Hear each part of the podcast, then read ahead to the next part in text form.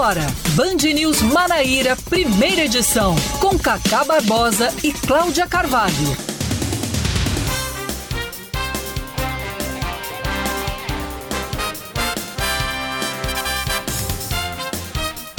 9 horas 28 minutos em João Pessoa, 9 horas 28 minutos na Paraíba. Bom dia, bom dia, bom dia. Hoje é terça-feira de carnaval, sem folia, dia 1 1 de março de 2022. Tá começando o Band News Manaíra, primeira edição, comigo, Cacá Barbosa, que não dirijo nada, nem minha vida, e Cláudia Carvalho, que agora é piloto também de pedalinho. Bom dia, Cláudia. Bom dia, Cacá Barbosa, bom dia para todos os nossos ouvintes. Eu estou sempre ampliando as opções da minha CNH, né? É verdade, carro, é verdade. bicicleta, moto, moto e agora pedalinho, pedalinho. caiaque. Caiaque. É, também tem isso. Falta o quê? Nave espacial? Falta... É, nave espacial ainda não tive o prazer de ir. Você sabe que quem nos ouve é o Mas- Elon Musk. Mas trenó também, viu? Depois eu vou, eu vou. Trenó? Eu vou publicar uma foto desse momento histórico. Vamos, vamos inscrever trenó. Cláudia Carvalho nos próximos jogos de inverno para pilotar aquele bobsled. Agora a gente precisa. O, o Elon Musk nos Sim. ouve pelo aplicativo também, naquela ultra internet rápida que Mas ele se a tem. Rainha Elizabeth nos ouve, imagine Elon Imagine Musk. Elon Musk. Então eu vou conversar com o Elon Musk. Leandro Oliveira, por favor, fazer o contato com o Elon Musk para ele anunciar uma vaga aí, oferecer uma vaga de piloto de nave espacial para Cláudia Carvalho. Né, para poder também. Eu vou ser mais humilde e vou dizer pro pessoal do Aeroclube, se quiser me oferecer um, um- um curso né, de piloto, eu tô topando também. Ela viu? tá pilotando tudo, meu amigo. Vamos Só aos dest- piloto fogão, isso aí eu não consigo. É o mais fácil que. Pronto, é o piloto, fogão. Tá tudo certo. Vamos então aos destaques desta terça-feira, 1 de março de 2022. Vamos que vamos.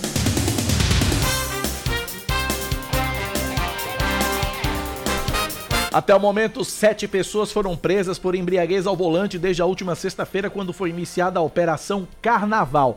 De acordo com o balanço divulgado ontem pela Polícia Rodoviária Federal, foram 22 motoristas autuados por dirigir sob efeito de álcool. Foram realizados 162 testes de bafômetro durante a ação. Neste carnaval, a PRF intensificou o policiamento nas rodovias federais com rondas e policiais posicionados em trechos mais movimentados ou com maiores índices de acidentes e infrações de trânsito. Os eventos religiosos que compõem o Carnaval da Paz em Campina Grande terminam hoje. Os fiéis ainda podem participar de várias atividades que acontecem ao longo do dia na consciência cristã dos evangélicos, Crescer da comunidade católica e MIEP dos espíritas, seja de forma presencial ou online. Já a programação do Encontro da Nova Consciência se estende até quinta-feira e os eventos também podem ser acompanhados via internet. Mais um destaque para você: o novo valor da passagem de ônibus em João Pessoa, em vigor desde sábado, compromete eh, pelo menos 15,97% do salário mínimo, que é de 1.212 reais.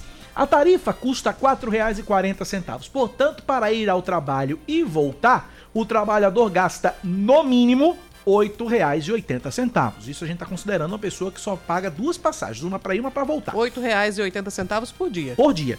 É, considerando, com isso, considerando um mês normal de 30 dias, um mês comercial de 30 dias e tirando do cálculo os sábados e domingos de folga, sobrariam 22 dias úteis, totalizando um gasto mensal de R$ 193,60. Repetindo, antes que o pessoal diga, ah, eu gasto mais. Tem gente que gasta mais. Eu estou considerando aqui um cálculo mínimo de um trabalhador que trabalha 5 dias por semana e pega somente um ônibus para ir e outro para voltar por dia. R$ 193,60, 15,97% do salário mínimo, pelo menos. Criminosos estão utilizando o nome do deputado federal paraibano Rui Carneiro, do PSDB, para aplicar golpes.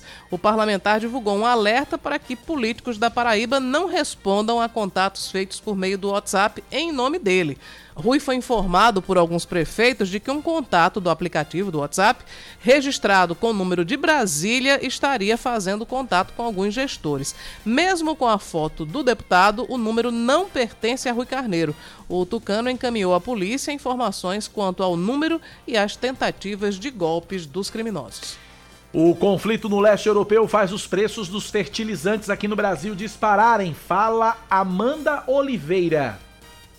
A invasão da Rússia à Ucrânia já produz impactos na economia brasileira. A Confederação da Agricultura e Pecuária afirmou que os preços dos fertilizantes subiram. O Brasil compra 85% das substâncias de outras nações. Só em 2020, o mercado nacional importou 30% do volume total da commodity agrícola da Rússia. Mas os impactos financeiros também já são sentidos pela Rússia. Após sanções econômicas impostas pelos sete países mais ricos do mundo, o rublo, a moeda russa, já sofreu desvalorização de 30% em relação ao dólar.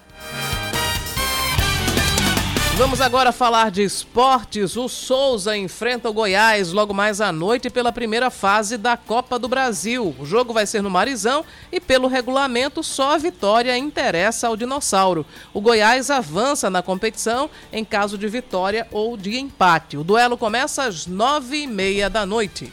9h34 na Paraíba. Band News. Tempo. O mês de março começa em João Pessoa com previsão de sol, com chuva pela manhã, diminuição de nuvens à tarde, pouca nebulosidade à noite, mínima de 24 graus e máxima de 32. Agora na capital paraibana, termômetros marcam 29 graus. Em Campina Grande, a terça-feira deve ser de sol entre nuvens pela manhã, pancadas de chuva à tarde e tempo aberto à noite. Mínima de 22, a máxima pode chegar aos 32 graus e nesse momento na Rainha da Borborema a temperatura é de 27 graus. 9h34 na Paraíba.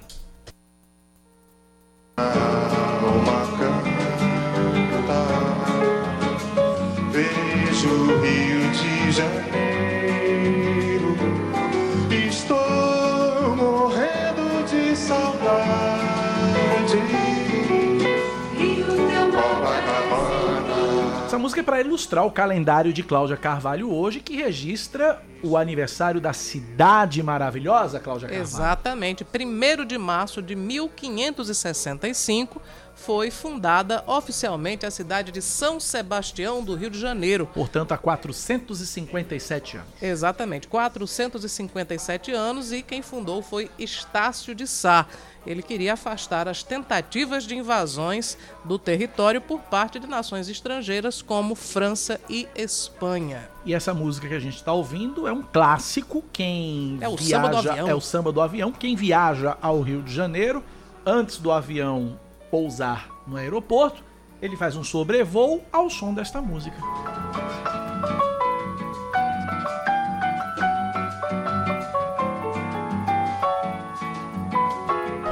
É de Tom Jobim, registre-se. E né? a cara do Rio de É Janeiro, a né? cara do Rio de Janeiro. Bom, hoje também é Dia Pan-Americano de Turismo. Hoje é Dia Mundial de Zero Discriminação, Dia do Turismo Ecológico e também é Dia das Crianças Doentes, Cacá Barbosa. Muito que bem. 9 horas 36 minutos na Paraíba, 9 e 36 Você ouvinte já participa com a gente pelo nosso WhatsApp no 9911 9207 9911 9207 é o nosso WhatsApp. Fabiana Araújo, bom dia. Onde que não está tendo carnaval? Bares lotados em Jacumã, Lucena, Poço, Intermares e pros lados de Cabedelo. Quero ver daqui a 15 dias, infelizmente é complicado, é o Fabiano Araújo. É aquilo, né, Fabiano? Vai da responsabilidade individual das pessoas. E, infelizmente, a galera não tá nem aí pra pandemia. Esqueceram a pandemia em função da guerra agora, né? Agora não, o negócio agora é a guerra, é a Eu guerra, vi, é a um, guerra. vi um meme também na- nas redes sociais dizendo o seguinte: agora nós deixamos de ser especialistas em Também vi. infectologia e passamos a ser especialistas em política internacional, em relações exteriores. Pois é, em geopolítica. Geopolítica. Pois é, eu compartilhei isso no meu Instagram, porque agora todo mundo opina, todo mundo comenta, todo mundo fala sobre a guerra, ninguém mais fala da pandemia. A pandemia tá aí. A pandemia tá aí, continua. Olha, tempos difíceis, viu? Porque temos uma pandemia e temos uma guerra. Inclusive, eu estava escutando aqui a, a, a rede, né, Band News, e, e a pergunta que foi feita, a repercussão que tá- o pessoal estava fazendo, da pergunta que foi feita ao presidente americano Joe, Joe Biden se a população deveria temer uma, um, um ataque nuclear. E ele foi lacônico e disse apenas que não. Mas aí todo mundo fica apreensivo, né? Porque existe a possibilidade, porque a Rússia tem, tem armas nucleares, tem um poderio nuclear muito grande, então, meu Deus, preocupação é o que não nos falta nesse momento. Já que estamos falando de meme, eu também vi um aqui Ah. dizendo o seguinte: Na nossa vez de ser adulto, isso é pra nossa geração. Aham. Pandemia, guerra, café a 20 reais, carro popular a 80 mil, ninguém consegue mais financiar imóvel, TikTok, Juiz Guru, gasolina 7 conto, é o fim do mundo. É, realmente acho que tá difícil mesmo, viu? Tá. Tá difícil. Tá difícil. 9 horas 38 minutos na Paraíba, 9 e 38 Também eu quero aqui deixar o meu protesto registrado nesta manhã de terça-feira, Cláudia Carvalho e Leandro Oliveira também. que Eu acho que deveria ser proibido estagiário folgar e mandar mensagem pro WhatsApp da rádio. eu acho que devia ser proibido. Foi que Eu- o Lucas fez. Não, o Lucas mandou aqui uma mensagem da paisagem, ele na praia, ou mandou a foto da praia, dizendo assim: Bom dia, Cacá e Cláudia. Imagino que a redação está um pouco fria. Um pouco só, não muito. Coisa de 12 abaixo de zero. Bom, por aqui tá um sol, mas um sol bem gostoso. E aí ele manda a foto. Uhum. Eu bloqueio o estagiário numa Eu acho dessa? que sim. Pelo menos isso, né? Pelo menos isso, né? né? Pelo menos isso. Pedir ajuda aos universitários. Leandro Oliveira. a- Trazer água de coco Agora. agora, já, neste momento. É o que nos resta, né? Pedir, por favor, que traga um coquinho gelado pra nós aqui, independente de onde você esteja. Bota no isopor, ou como diria minha, ou como diria minha avó, um isonô. Bota dentro do isopor e traz, pelo amor de Deus. 9 horas 39 minutos na Paraíba, 9 e 39 9911 9207 é o nosso WhatsApp. A gente começa, o Fabiano falou sobre o carnaval, e o assunto, pra gente começar, é o carnaval. Praias do litoral norte e sul do estado lotadas. Pra saber eh, como, por exemplo, a prefeitura de Conde se preparou para a chegada dos turistas nesse período, Oscar Neto e Sueli Gonçalves conversaram com a secretária de turismo do município de Conde, Marília Melo. Vamos ouvir a participação dela aqui na Band News FM. A prefeitura preparou, digamos assim, uma força-tarefa para organizar a cidade para receber tantos turistas como recebe todos os anos, Brilha?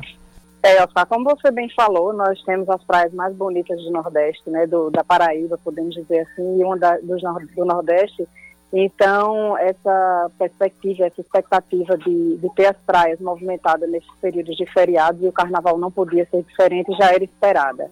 Né? Pensando nisso, a Prefeitura Municipal do Conde, numa ação conjunta entre algumas secretarias, né, entre elas a de Turismo, Meio Ambiente, Vigilância Sanitária, Guarda Municipal, o governo do estado, através também dos bombeiros militares, eh, nós fizemos ações, ainda estamos fazendo, na verdade, né, ela só encerra amanhã, durante todo esse, peri- esse período, eh, fazendo visitação nas praias, né, nós estamos trabalhando aí com um sistema de conscientização, uma ação educativa, eh, onde a gente está informando eh, e relembrando a importância do uso de máscara, do distanciamento, do uso do álcool em gel, eh, os bombeiros mi- militares estão fazendo as entregas de pulseira de identificação para as crianças, orientando aos pais que não deixem as crianças só, orientando os pontos de, de mares mais movimentados e a- as áreas também aptas para banho.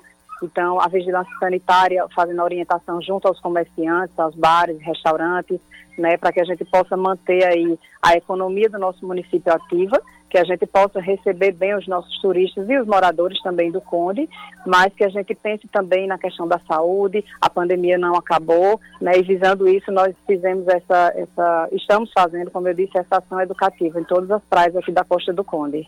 A gente sabe que todos os anos, nesse período de carnaval, há sempre essa questão das filas quilométricas para conseguir ter acesso até a cidade, a chegar no Conde, às praias. É, existe uma programação dentro da diretoria de trânsito justamente para ordena- ordenar esses veículos na cidade, para conseguir evitar um, um- um trânsito maior dentro da própria cidade? Sim, existe, né? A coordenação de trânsito, ela participa também dessa ação, eh, tanto nas entradas da, da- do Conde, né? O, o acesso de quem vem pelo binário, como o acesso de quem vem a Jacumã, e também na- nas praias, né? Essa, nesses últimos dias nós tivemos a instalação de placas de sinalização, então com a questão da proibição do estacionamento eh, em locais indevidos. Eh, o pessoal dos agentes de trânsito, eles estão espalhados por toda a costa. Essa, essa vamos dizer assim, procura pelas praias daqui da Costa do Conde, elas sempre geram essas filas. É, como nós temos ali a principal de Jacumã, um centro de comércio muito grande, de farmácia, de padaria, de supermercados, então congestiona um pouco mais, porque as pessoas às vezes param, querem estacionar, embarque, desembarque, e esse ano que nós vimos, na verdade, foi muita gente procurando o desvio pelo binário. E aí eu até passei é, próximo ao meio-dia, uma hora da tarde, pelo centro de Jacumã. Estava fluindo, obviamente, com uma movimentação maior do que a normal, mas o trânsito estava fluindo e o binário no, no, sentido de entrada da cidade com esse fluxo maior de carros. Então eu acho que as pessoas, por acharem que Jacumã ia estar mais, é, mais difícil o acesso, buscaram mais pela, pelo binário. Mas os agentes de trânsito, eles foram todos coordenados para estar dispersos nas praias e nas entradas da cidade. Marília, a, o turista, o paraibano ou a pessoa de fora da Paraíba que vir para o Conde amanhã, na terça-feira de carnaval, ele precisa ficar atento a quê? O decreto que a prefeitura disponibilizou, é, o que é que ele proíbe e o que é que ele libera para os turistas para ter um carnaval em paz na cidade também? É, o nosso decreto aqui municipal, a prefeita Carla Pimentel, ela vem seguindo aí os protocolos do governo do estado. Então, assim, nós não realizamos o tradicional Carnaval de Jacumã, que é uma das festas mais buscadas, é, buscada aqui pela população, tanto local quanto dos municípios vizinhos. Então, festas é, públicas nós não realizamos esse ano. Estávamos numa expectativa muito grande, né, de, de reaquecer o nosso carnaval, que é tão tradicional, mas infelizmente esse ano não foi possível. Vamos trabalhar para 2023, que a gente consiga resgatar o, o, nosso evento aqui tão tradicional, do jeito que a população gosta e merece. Né? Mas aí a gente vem o nosso decreto, como eu falei, seguindo o decreto estadual. Algumas festas pontuais, privadas, também seguindo todos os protocolos. A vigilância sanitária tem ido em todos esses ambientes para fazer as fiscalizações, é, cobrando os alvarás, se todo mundo está regular e festas pequenas que a gente pode considerar, na verdade, de famílias, né? Muitas casas alugadas e as pessoas se confraternizando é, com grupos menores de família. É, não tem registro aqui no Conde de grandes festas e aglomerações, não. A gente tem, graças a Deus, é, conseguido passar o carnaval aí com, com bons, bons números, vamos dizer assim, em relação às aglomerações. Ainda bem. É, parabéns pela organização e muito obrigado pela, pela entrevista. Até uma próxima. Obrigado, estou à disposição. E a gente continua falando de carnaval porque é, pessoal viaja, né? Mas hoje é dia da turma voltar para casa porque amanhã tem trabalho a partir do meio-dia. E aí, com todo mundo voltando no mesmo dia, as rodovias ficam bastante movimentadas e aí a gente precisa tomar alguns cuidados, o motorista precisa tomar alguns cuidados para não se envolver em acidentes e ter realmente um carnaval tranquilo. A gente está na linha com Davi Galdino, ele é superintendente executivo da Polícia Rodoviária Federal aqui na Paraíba. Conversamos com ele agora. Superintendente, bom dia, bem-vindo à Rádio Band News FM, obrigado por nos atender. Bom dia, eu, eu que agradeço a atenção de todos. Como é que está a movimentação? Já é registrado um aumento no movimento de veículos nesta terça-feira de carnaval nas, nas estradas paraibanas ou isso só começa a acontecer lá período da tarde, superintendente? Ah, ah, mesmo com a suspensão por boa parte dos municípios é, em relação a, a, aos feriados e às festividades públicas, ah, nós da Polícia Rodoviária Federal nós temos verificado o aumento né, a intensificação desse fluxo de veículos desde o início é, da, do, do, carnaval, né, seja na, na viagem de ida de, dessas pessoas, né, seja durante o próprio feriado, na, por exemplo, aqui na região metropolitana, é, na ida para, para as praias, enfim, para os locais em que essas pessoas escolheram para estar esses dias né, de carnaval. Então, mesmo sem essas festividades públicas, o que a gente percebeu é que cada cidadão planejou o seu carnaval, né? seja com alguns eventos é, privados ou com, a, com, as próprias famílias indo, indo para as praias, chácaras, enfim.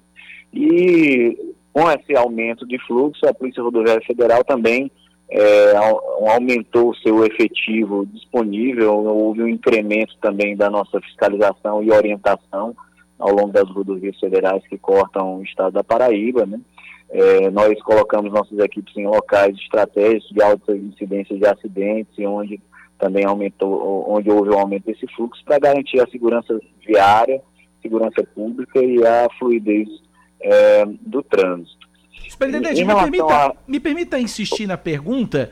É, com relação à movimentação, a expectativa é que a movimentação ela se intensifique nessa volta para casa agora à tarde? Ou a, a, já é sim. é registrado neste momento um movimento mais intenso? Essa foi minha pergunta especificamente com relação a hoje, superintendente. Sim, sim. A, a, tendência é que haja esse aumento ao longo do dia, né? A gente já tem verificado que algumas pessoas já optaram por realizar esse retorno, né, desde o início da, da manhã e, e, a tendência é que esse, esse fluxo aumente durante o dia de hoje e pela manhã da quarta-feira.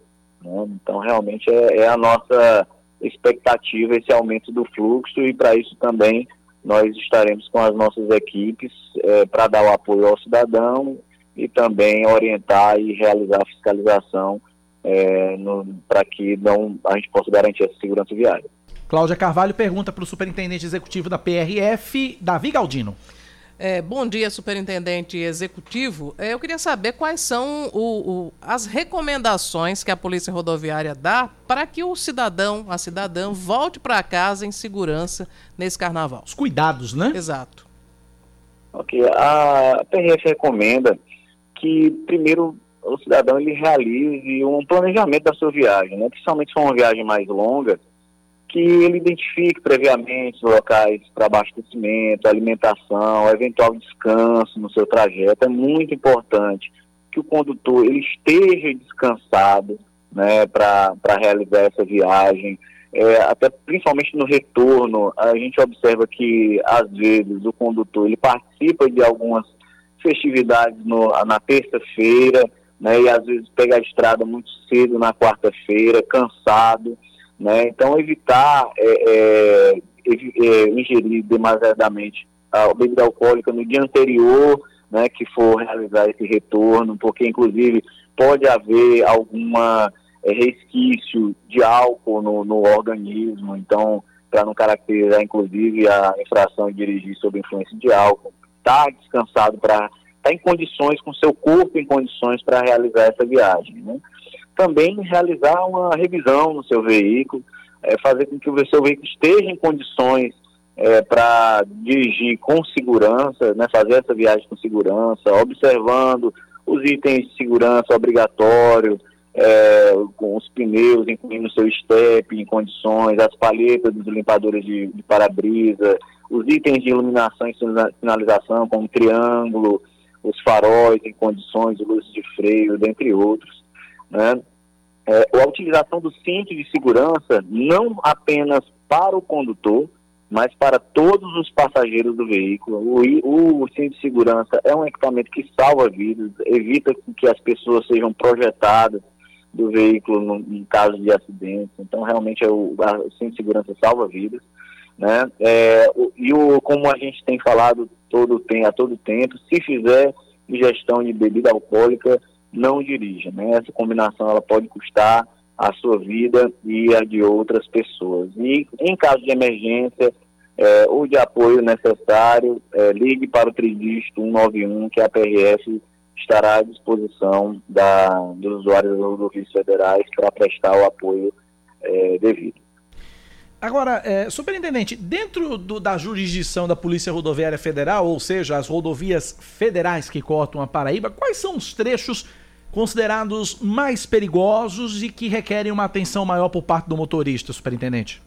É, nós, o trecho metropolitano aqui da região de João Pessoa, ele é um trecho realmente crítico aqui para a Polícia Rodoviária Federal no, no sentido de segurança viária, né? Um trecho que há um, uma, um fluxo muito grande, né, de veículos, além disso, também trânsito de pedestres, né? Então, inclusive, é, se for precisar, principalmente em trechos urbanos, realizar essa travessia, que realize pela passarela, né, é, em local iluminado. Então, essa, esses fatores, né, principalmente para o pedestre, de realizar essa travessia em locais não iluminados, sem ser na passarela, muitas vezes custam a vida né, de, de pedestres, como a gente tem observado. Então, esse trecho metropolitano, tanto de, de João Pessoa quanto de Campina Grande, esses trechos urbanos em que as rodovias federais cortam é, esses municípios, são trechos que, que são devem ter, o controle deve ter uma atenção maior. É, nos trechos de pista simples, por exemplo, no, entre, na BR-230, entre Campina e Patos, né, Campina Grande e Patos, nós temos a pista simples, então o, o condutor ele precisa ter muita atenção na ultrapassagem, até porque vai ter um aumento de fluxo. E, então, só ultrapasse realmente se tiver segurança. Na dúvida, não realize ultrapassagem. Se for ultrapassar, faça em local permitido. Né? Nós temos a Serra de Santa Luzia também, que é um local é, crítico em que o, o condutor ele precisa ter uma atenção redobrada, né, devido a ser um local ali de, de, de aclives e declives acentuados. Né? Então, inclusive nos trechos de pista simples, nós alertamos aos condutores que mantenham os faróis ligados, né, que ainda é obrigatório nesses trechos, assim o seu veículo ficará mais visível para, para os demais condutores e pedestres. Bom, essa operação ela começou sexta-feira, Operação Carnaval começou sexta-feira, deve ser encerrada amanhã. Me fale rapidamente, superintendente, do reforço que a PRF disponibilizou nas estradas e como é que os policiais, os, os, os inspetores têm atuado, qual tem sido o foco? É realmente na questão da, da, do, da direção sob efeito de álcool, superintendente? É, nós reforçamos, né, como, como eu já apontei, reforçamos todas as rondas ostensivas, né, a, colocando nossas viaturas nesses locais estratégicos de alta incidência de cometimento de infrações e, de acidentes. Nós temos todo esse mapeamento né, do, do, das, motivações, dos tipos de acidentes, dos locais de acidentes, e isso orienta o nosso planeja, o planejamento das nossas ações. Então, reforçamos efetivo, reforçamos as rondas, reforçamos os comandos de fiscalização, e aí é, que o senhor bem apontou, a questão também do, dos comandos voltados a, ao combate à embriaguez do trânsito, que nessas festividades é uma preocupação nossa, né, uma combinação letal, essa combinação de álcool e, e a direção. Então, temos feito é, vários comandos relacionados a isso, mas é, as nossas atenções não vão apenas para as infrações de trânsito, né? É, nós também estamos atentos às outras infrações, que são as infrações penais, infrações criminais. Né? Já, já tivemos diversas, 17 pessoas presas a, ao longo dessa operação Carnaval, pelos mais diversos motivos, seja receptação de, receptação de veículo, porte de arma ilegal, roubo de veículo, mandados de prisão aberto, entre outros. Então, como eu disse, a, a nossa competência é manter a segurança pública, a segurança viária e a fluidez do trânsito. Repita, por gentileza, o telefone de contato da Polícia Rodoviária em caso de qualquer tipo de emergência, superintendente. Em caso de qualquer tipo de emergência ou apoio da Polícia Rodoviária Federal, o cidadão pode entrar em contato com o tridígito 191. E, ah, finalmente, eh, eu, eu alerto que a nossa função, a nossa competência é prestar o apoio ao cidadão, é garantir a segurança viária, mas cada condutor né, tem um papel primordial na segurança do trânsito. Então, a gente pede aí a consciência de cada condutor que obedeça às, às leis de trânsito, às regras de trânsito, para que o saldo desse carnaval sejam apenas as boas lembranças e não acidentes, e não é, coisas que queiram, queiramos esquecer depois. Cláudia. Galdino, você falou há pouco sobre a preocupação que a Polícia Rodoviária Federal tem com as pessoas que insistem na combinação de álcool e direção. A pergunta é por que, que tem tanta resistência em se cumprir a lei? Porque nesse caso não se pode dizer que a lei é branda, porque existem multas pesadas e até possibilidade de prisão. Qual é a percepção que a Polícia Rodoviária Federal tem a respeito desse problema? É, há realmente o, a, a, tolerância é praticamente zero, né? 0,05 miligrama de álcool pratica, já é a infração, caracteriza a infração administrativa, e 0,34 né, no teste de etilômetro já caracteriza, inclusive, a infração penal, que é, que é a prisão né, por embriaguez, caracteriza o crime de trânsito. Né? E a, nós temos percebido né, no, nas, nas nossas fiscalizações é, que as pessoas insistem, né, infelizmente, em, em, em às vezes dirigir e é, ter essa conduta de dirigir sob influência de álcool, né? Então, novamente, nós é, pedimos a, aos condutores, a cada um a consciência de se dirigir, não, não que não beba, né? Para evitar esses acidentes, evitar as tragédias não só a sua família, mas a outras pessoas também. Eu sonho com um dia em que as pessoas vão começar a deixar, a, a melhor, vão passar a absorver esses conselhos que a polícia dá, que a imprensa dá, e que álcool e direção não combine, que isso um dia deixe de entrar pelo ouvido e sair pelo outro, de alguns motoristas irresponsáveis. Conversamos com o superintendente executivo da PRF, Davi Galdino. Superintendente, muito obrigado pela participação. Um forte abraço, até uma próxima oportunidade. Eu que agradeço a possibilidade de a gente estar falando aqui coisas de utilidade pública, agradeço a atenção e a PRF permanece à disposição. Obrigado pela participação.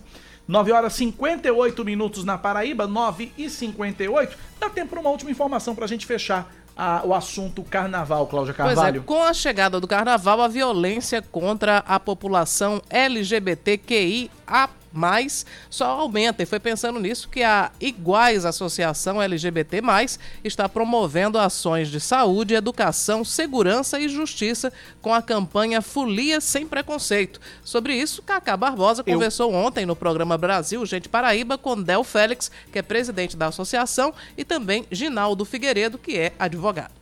Como é que vocês estão atuando nesse período de carnaval? E aí eu vou estender para o resto do ano, né? Porque, na verdade, é, violência contra a população LGBT não escolhe data. É 365, do ano, os di- 365 dias do ano, lamentavelmente, fruto do preconceito, da intolerância de muita gente. Como é que a associação ajuda essas vítimas de preconceito? Todos os finais de semana nós temos um plantão jurídico. E esse plantão ele funciona de é, sábado e domingo, onde as pessoas acessam a assessoria jurídica através é, do nosso coordenador jurídico, que é nosso advogado. E em datas como carnaval, onde tende-se a violência aumentar, é, nós fazemos o plantão o carnaval todo, entendeu? O nosso plantão vai até a quarta-feira, às 9 horas da manhã, atendendo a população que sofrer qualquer tipo de violência, a população LGBT que sofrer qualquer tipo de violência. Nesse plantão, vocês já receberam alguma denúncia? Já fizeram algum atendimento? Quantos e. é, o que, que você pode dizer para a gente, fazer um balanço desses dias de carnaval, de sexta-feira, sábado para cá? Esses dias até que foi tranquilo, né? Porque com, com, com a pandemia não tá tendo essas festas de rua e tudo. Sim. A gente teve três atendimentos, né? Dois é, da família, né? Teve uma violência dentro da família, a gente não pode expor muito. Claro, fica à vontade, um tranquilo. foi externo, né? Que era um casal que estava andando de, de mão dadas e, e sofreu agressão verbal. Não chegou a ser uma agressão física, chegou a, a uma intimidação de que partiriam para uma agressão física, mas o pessoal a- é, acabou fugindo, né? Correndo do lugar e, e a gente está fazendo esse acompanhamento desses três casos. Vocês me, trazem, vocês me trazem um dado interessante: é, dois, três atendimentos, dois no âmbito da, no âmbito da família e um na rua, né, um, um externo. É, de dentro da experiência que vocês têm com a Associação Iguais, a maior parte dos casos de violência, eles surgem dentro da estatística de vocês, dentro de casa, dentro da família ou é mais na rua? É assim. Em linhas É, gerais, no cotidiano. Sim, é- é- o mais comum é que se tenha dentro da, da família, só que dificilmente não. Então as pessoas acabam por não. É, é, pra não expor não expor a família, denunciar. acaba não, não denunciando, sabe? Aham. Mas a maior, a maior parte de, de, de LGBTfobia é no âmbito da família mesmo, sabe? Fora tem, e quando tem fora é mais a agressão física, é mais pesada, ou envolve o pai e o filho ali. Existe essa agressão física que às vezes na maioria delas não, não, não se vai ter em estatística porque acaba por retroceder. Vai naquele primeiro momento, mas depois eles não querem dar continuidade porque não querem que o pai, ou o tio, ou o avô se respondam por, por esse processo, né? Que muita gente não sabe, mas hoje é crime. Né, o STF decidiu desde 2019. É um crime com pena de 1 a 3 anos. Ele é um crime imprescritível e inafiançável. Então muita gente também não sabe que hoje a LGBTfobia é crime sim, é equiparada ao racismo. Por isso que, que tem esses dois esses dois essas duas características, né, de ser imprescritível, ou seja, se você cometeu LGBTfobia hoje, daqui a 10 anos você pode responder por esse crime. Entendi. Como também ela é inafiançável, não tem dinheiro que, que, que pague uma fiança para você sair. Para a gente Então, tem- finalizar, além, além do, do atendimento jurídico, vocês oferecem também assistência psicológica? Não? Qual é, que tipo, que outra assistência vocês fornecem além do atendimento jurídico? É, nós oferecemos atendimento psicológico, atendimento também jurídico. É, o nosso advogado acompanha as vítimas de forma gratuita. Então, nós vamos à Delegacia de Crimes Homofóbicos, nós é, acompanhamos na denúncia e acompanhamos também no processo todo. Se a pessoa quiser dar também tem porque geralmente quem sofre essa violência às vezes continua sofrendo e não quer dar continuidade. Sem dúvida. É necessário que se tenha esse acompanhamento, porque tem mais um dado que eu acho importante dizer, é que tem um, um o público LGBT, a população LGBT tem um alto índice de, de suicídio, e principalmente por, pela falta de acolhimento no ambiente familiar. Entende? Então, assim, é bem complexo e, inclusive, é um dos atendimentos que a gente tem muita demanda, é, o- é o do acompanhamento psicológico. Bom, os contatos da Associação Iguais, Instagram, arroba iguais LGBT e o telefone 987420477. 987420477. Meninos, obrigado pela participação, parabéns pelo trabalho de vocês. Sucesso, viu? Nós que agradecemos, Nós que agradecemos. e venha pra folia sem preconceito. 10 horas mais 4 minutos na Paraíba, 10 e 4. Antes de ir pro intervalo, a participação do ouvinte no nosso WhatsApp. Seu caminho. Bom dia, Cacá. Bom dia, Cláudia. Bom dia a todos os ouvintes da Band News. Cacá, passando aqui para avisar que o trânsito aqui na BR-280, sentido Cabedelo, começando aqui da Mata do Amém, até lá na entrada de Intermares, está tudo parado. Devido àquela, àquela estrutura de passarela que eles estão tentando fazer, né? Que parece que ali tem açúcar, parece que ali não vai terminar nunca. E olha que os caras não começaram nem. não fizeram nem um pilar ainda, viu? De botar a passarela em cima. Imagina o tempo que vai ser esse negócio, hein? Pois é, na verdade a interrupção é só para colocar o pilar da passarela e a, a previsão é o fim do mês, viu? Ainda tem esse mês de março todinho para esse transtorno aí na, entre os viadutos da, da de, de, de Cabedelo. Tem outro áudio aqui que você passou para mim, Cláudia? Esse aqui é o... É, nosso ouvinte Lula Carvalho. É trânsito também? É também sobre problemas aí com. É da alçada da CEMOB dessa Então vamos vez, lá, não é vamos ouvir. Denite, não. Vamos ouvir. Bom dia, Cláudia. Bom dia, Cacá. Bom dia, ouvintes. Sou Luiz Carlos, aqui do bairro do Bessa, aqui na Avenida Maria da Penha Ribeiro de Lima. Existe um problema sério nesse horário eh, de praia, vamos chamar assim. Então, os carros não estão respeitando o- as leis de trânsito e não respeitam o fluxo da mão e contramão. Então, todos eles estão no único fluxo, eh, não, inclusive não permitindo que vizinhos, né, que moradores saiam dos prédios e das casas em, de- em determinado momento porque simplesmente não há mais trânsito. Ficou uma, uma verdadeira bagunça e a CEMOB poderia estar aqui presente fazendo esse controle aqui do tráfego. É a última avenida do Bessa, vizinho a Intermares. Já. É, já Finalzinho chegando, de João é. Pessoa já, né? Já chegando em Intermares. Obrigado ao ouvinte pela participação. 10 e 5, Cláudia Carvalho, o que faremos? Vamos ao intervalo comercial salutar. Voltamos em instantes. Band News FM. Em um segundo, tudo pode mudar. Você está ouvindo Band News Manaíra, primeira edição. 10 horas, 8 minutos, Cláudia São Carvalho. 10 e 8, exatamente. Nós estamos de volta aqui pela 103,3, trazendo mais um bloco do Band News Manaíra, primeira edição. E continua, Continua. suspensa a campanha de vacinação contra a Covid-19 em João Pessoa. A interrupção acontece em função do recesso de carnaval. De acordo com a Prefeitura de João Pessoa, os pontos de vacinação voltam a funcionar amanhã a partir das duas horas da tarde. Os locais devem ser divulgados no fim da tarde de hoje pela Secretaria Municipal de Saúde. Mais um destaque para você: mais de 100 municípios paraibanos estão em alerta de perigo potencial de chuvas intensas até às 11 da manhã. De acordo com o Instituto Nacional de Meteorologia, pode chover entre 20 e 30 milímetros por hora ou até 50 milímetros por dia e ventos intensos entre 40 e 60 quilômetros por hora. O alerta do INMET afirma ainda que o risco de corte de energia elétrica, queda de galhos de árvores, alagamentos e descargas elétricas é baixo. O órgão orienta que, em caso de necessidade, as pessoas entrem em contato com a Defesa Civil por meio do telefone 199 e com o Corpo de Bombeiros pelo número 193. O comandante-geral da Polícia Militar da Paraíba, Coronel Euler Chaves, diz que não passa de especulação a possibilidade dele disputar uma vaga na Assembleia Legislativa da Paraíba nas eleições de outubro. Ele disse que ainda não há nada definido e que as postagens nas redes sociais sobre o assunto não foram pensadas por ele ainda. O coronel lembrou que, por ser militar, é impedido pela legislação de possuir filiação partidária. Caso decida disputar cargos eletivos, Euler Chaves vai ter que se afastar em definitivo das funções.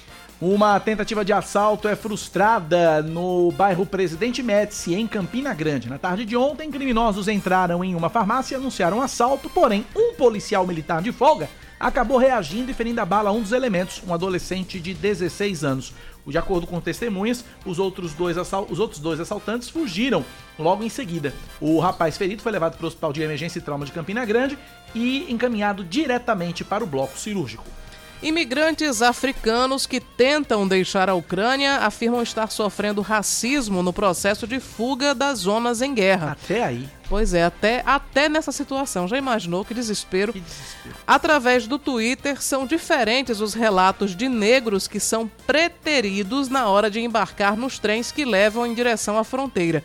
Crianças e mulheres têm preferência na hora do embarque. Na sequência, os homens brancos podem buscar um lugar no meio de transporte, sendo os imigrantes os últimos a entrarem nos trens. Por conta do intenso movimento, muitos contam não que não conseguiram embarcar. Você sabe o que é que me lembrou esse fato? Esse fato me lembrou aquela cena do Titanic, do, do filme Titanic. Na hora, não tinha bote salva-vidas para todo Uhum. mundo, e aí eles priorizavam exatamente mulheres, crianças e o pessoal da primeira classe. Sim. Né? E no filme, o filme retratou muito isso, né? As- os outros da- das classes mais baixas ficavam de fora, porque ficavam no, no porão do navio praticamente, e era onde a água chegava primeiro, Aham. muita gente querendo subir, enfim, era um caos absurdo. Me lembrou essa cena do Titanic, que realmente é, é terrível. Vamos falar de esportes agora. É terrível, mais terrível que continua atual, né, cara? Continua atual, pois é. A FIFA suspende a Federação de Futebol da Rússia por tempo indeterminado. Dessa forma, a seleção russa fica proibida de disputar as eliminatórias para a Copa do Mundo do Catar e o próprio Mundial. A decisão foi tomada em conjunto com a UEFA e envolve todas as seleções russas, incluindo as de base, eh, masculinas e femininas. A Rússia pode recorrer da decisão junto ao Tribunal Arbitral do Esporte. 10 da manhã, 12 minutos na Paraíba, 10 e 12. Você ouvinte interage com a gente pelo nosso WhatsApp do 9911 9207, 9911 9207. Cláudia Carvalho, o assunto passagem de ônibus em João Pessoa, o reajuste da passagem de ônibus continua aqui na pauta da Band News FM Manaíra, Cláudia Carvalho. Exatamente. Porque, como diria José Luiz da Atena, Só no nosso. é só né? no nosso. Pois é, a população de João Pessoa continua reclamando do aumento das passagens de ônibus e também reclama de outros problemas do trânsito na capital. Betinho Nascimento, repórter da TV Band Manaíra, tem os detalhes pra gente agora. que era 4,15 aí por cerca de dois anos, dois anos e um mês. Agora aí é 4,40 a nova passagem, a nova tarifa do transporte público aqui na capital. E a gente está na parada justamente aqui da Lagoa para conversar com os pessoenses que utilizam o transporte público aqui na capital para saber se eles estão achando bom ou se estão achando ruim esse novo peso aí no bolso de cada um. Vamos lá, o que é que o senhor está achando? Para, para absurdo, né? Porque a gente foi, não foi avisado pelo aumento. Pegou a gente de surpresa e ficou complicado, né? Sábado já começou a valer. Sem ninguém saber. O senhor utiliza todo dia os- o Todo dia. Aí para mover para o trabalho e voltar. E aí por mês aí o orçamento, esses centavos a mais, vai pesar, né? É, complica, né? Fica mais pesado. Eu tô achando um absurdo, né? Porque eu mesmo faço fisioterapia e gasto passagem duas vezes, assim, para ir voltar que eu vou pro HU, eu acho um absurdo isso. Porque muito caro, subiu demais. Vai pesar no bolso aí no final do mês, né? Vai aumentar sim, vai bastante. para quem não trabalha, vai, né? É, principalmente para mim, que eu tive um AVC e tenho que fazer fisioterapia, tenho que vir para o centro, resolver minhas coisas, comprar meus remédios, e eu não tenho que deixar. Eu tenho que pagar para vir e vai pesar bastante. Bom, é um rombinho pro bolso, né? Porque por, por semana, para quem pega dois ônibus, quando integra tudo bem de manhã, mas quem pega de manhã e pega à noite, faz conta aí quem paga em dinheiro. Realmente eu até, que eu acho que essas grevezinhas aí foi para isso mesmo. É, depois dos protestos aí, né? As paradas que teve, as paralisações, teve essa reunião com a Cintu, né? E aí definiram esse novo valor. É, mas é sempre assim, né? A gente tem nem o que questionar, porque vai resolver o quê? É sempre assim. Pra quem é que sobra? Pra gente. Um absurdo. A gente que somos funcionário público, né, que pagamos passagem todo dia, Todo dia sai de casa pra trabalhar, tem que pegar ônibus. tem que pegar ônibus. No final do mês, como é que fica o bolso? Apertado. Apertadíssimo. Devido à crise né, que a gente está enfrentando, era para que os órgãos públicos eles viessem ter um pingo de consciência e pensar no bolso de o- do cidadão, né? Porque vejo na maioria das reportagens por aí de mundo afora que quando um país ele entra em alguma calamidade assim pública, eles não aumentam, né? Ou eles deixam no mesmo preço ou abaixo. Mas aqui pensando no povo, né? Pensando no povo, mas aqui, infelizmente, é assim mesmo, né? Um, agora o aumento era 4,15, agora 4,40. E para quem depende, quem não tem cartão de passagem, sofre. Mostra aqui, Francinaldo. É outra pauta, mas o pessoal tá reclamando aqui do asfalto também aqui, da onda aqui, ó. É umas horas. Isso aí é um acidente muito, olha. Um senhor de idade caiu, olha. Isso aí é um perigo. É justamente na, de ônibus, onde o ônibus passa, né? Isso aí mesmo. Senhora, criança cai. Até eu mesmo já caí aqui, olha. O asfalto aqui desnivelado aqui acabou que ela caiu. Ainda bem que não vinha um ônibus aqui na hora, né? Atropelava ela. Foi derrubada ali pelo desnivelamento do asfalto. E em relação à passagem, também está sendo derrubada? Com certeza, aí todo o Brasil tá, né? Porque o dólar caiu, a passagem aumentou, como é que A pode? passagem aumentou aqui. Sim, mas o dólar baixou. Então, como é que fica a situação como é que? Fica a situação, né? É inexplicável. Verdade, a senhora se machucou não, não foi? Não, você sabe que eu ele aqui, ó. Em relação à passagem, como eu já disse, não tem muito o que se fazer. A população tem que, de fato, aguardar os próximos capítulos aí dessa novela Passagem do ônibus aqui em João Pessoa. Esse problema do asfalto, que é uma reclamação, e a gente viu aqui, e a senhora acabou caindo aqui no, no local, atenção Prefeitura de João Pessoa para resolver também este outro problema aqui na Lagoa.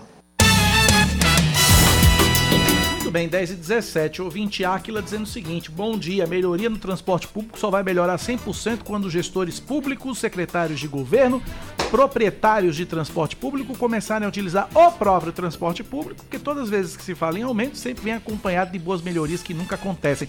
Essa essa essa mudança, essa, essa medida aí do- do- dos gestores públicos e dos poderosos andarem de ônibus já tem data marcada para começar, 31 de fevereiro. Pode anotar aí no seu calendário.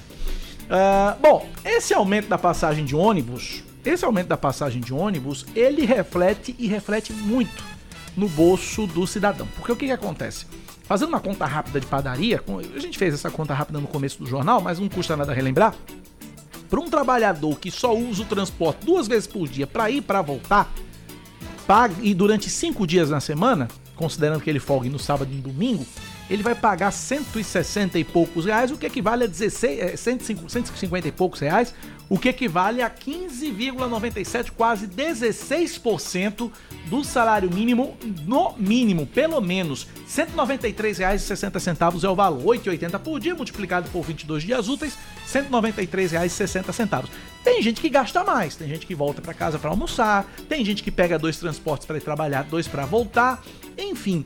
Para saber quais alternativas mais econômicas, se é que elas existem, o cidadão, é, para o cidadão poder economizar, a gente tá na linha com o Cássio Bezarria, ele é doutor em economia, coordenador do Laboratório de Inteligência Artificial e Macroeconomia Computacional da Universidade Federal da Paraíba e do, pós, do programa de pós-graduação em economia da UFPB. Cássio, dá para fazer milagre com o aumento da passagem para economizar? Bom dia para você.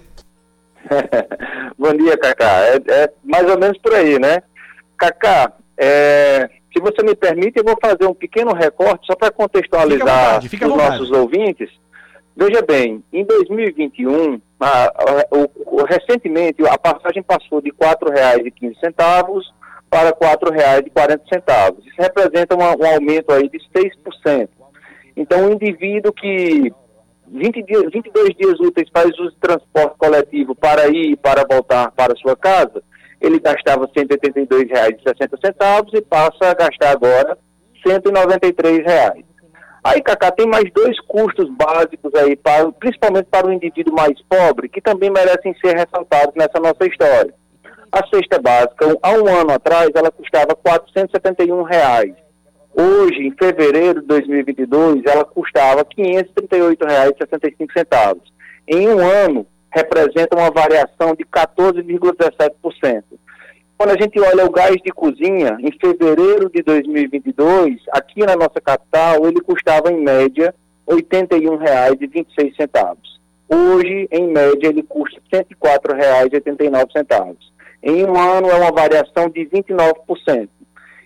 Um ano atrás, Cacá, as pessoas, os mais pobres principalmente, eles comprometiam 66% do seu salário mínimo com passagem de ônibus, cesta básica e gás de cozinha. Hoje, em 2022, esses indivíduos comprometem 70% da sua renda com esses mesmos itens. Ou seja, em um ano, a situação, principalmente dos mais pobres, ela piorou, tá? É só para contextualizar aí esse, esses ajustes nas contas básicas dos mais pobres aqui na nossa capital. Agora, é, só um, um, registro aqui, o ouvinte trouxe uma informação que realmente nós já sabemos, mas tem o caso da galera que não tem esse, esse benefício e que é, não tem carteira assinada, ou é autônoma e por aí vai, essa coisa toda. Ele diz o seguinte: na verdade, o transporte do trabalhador é financiado pelo patrão, sendo descontado do trabalhador 6% do salário base. Ok, isso nós sabemos, mas tem o. É como nós falamos, nós temos os casos dos autônomos que também é, tem um que esses aqui são os que mais os que mais sofrem na, na, com esse aumento da passagem de ônibus. Cláudia Carvalho pergunta para Cássio.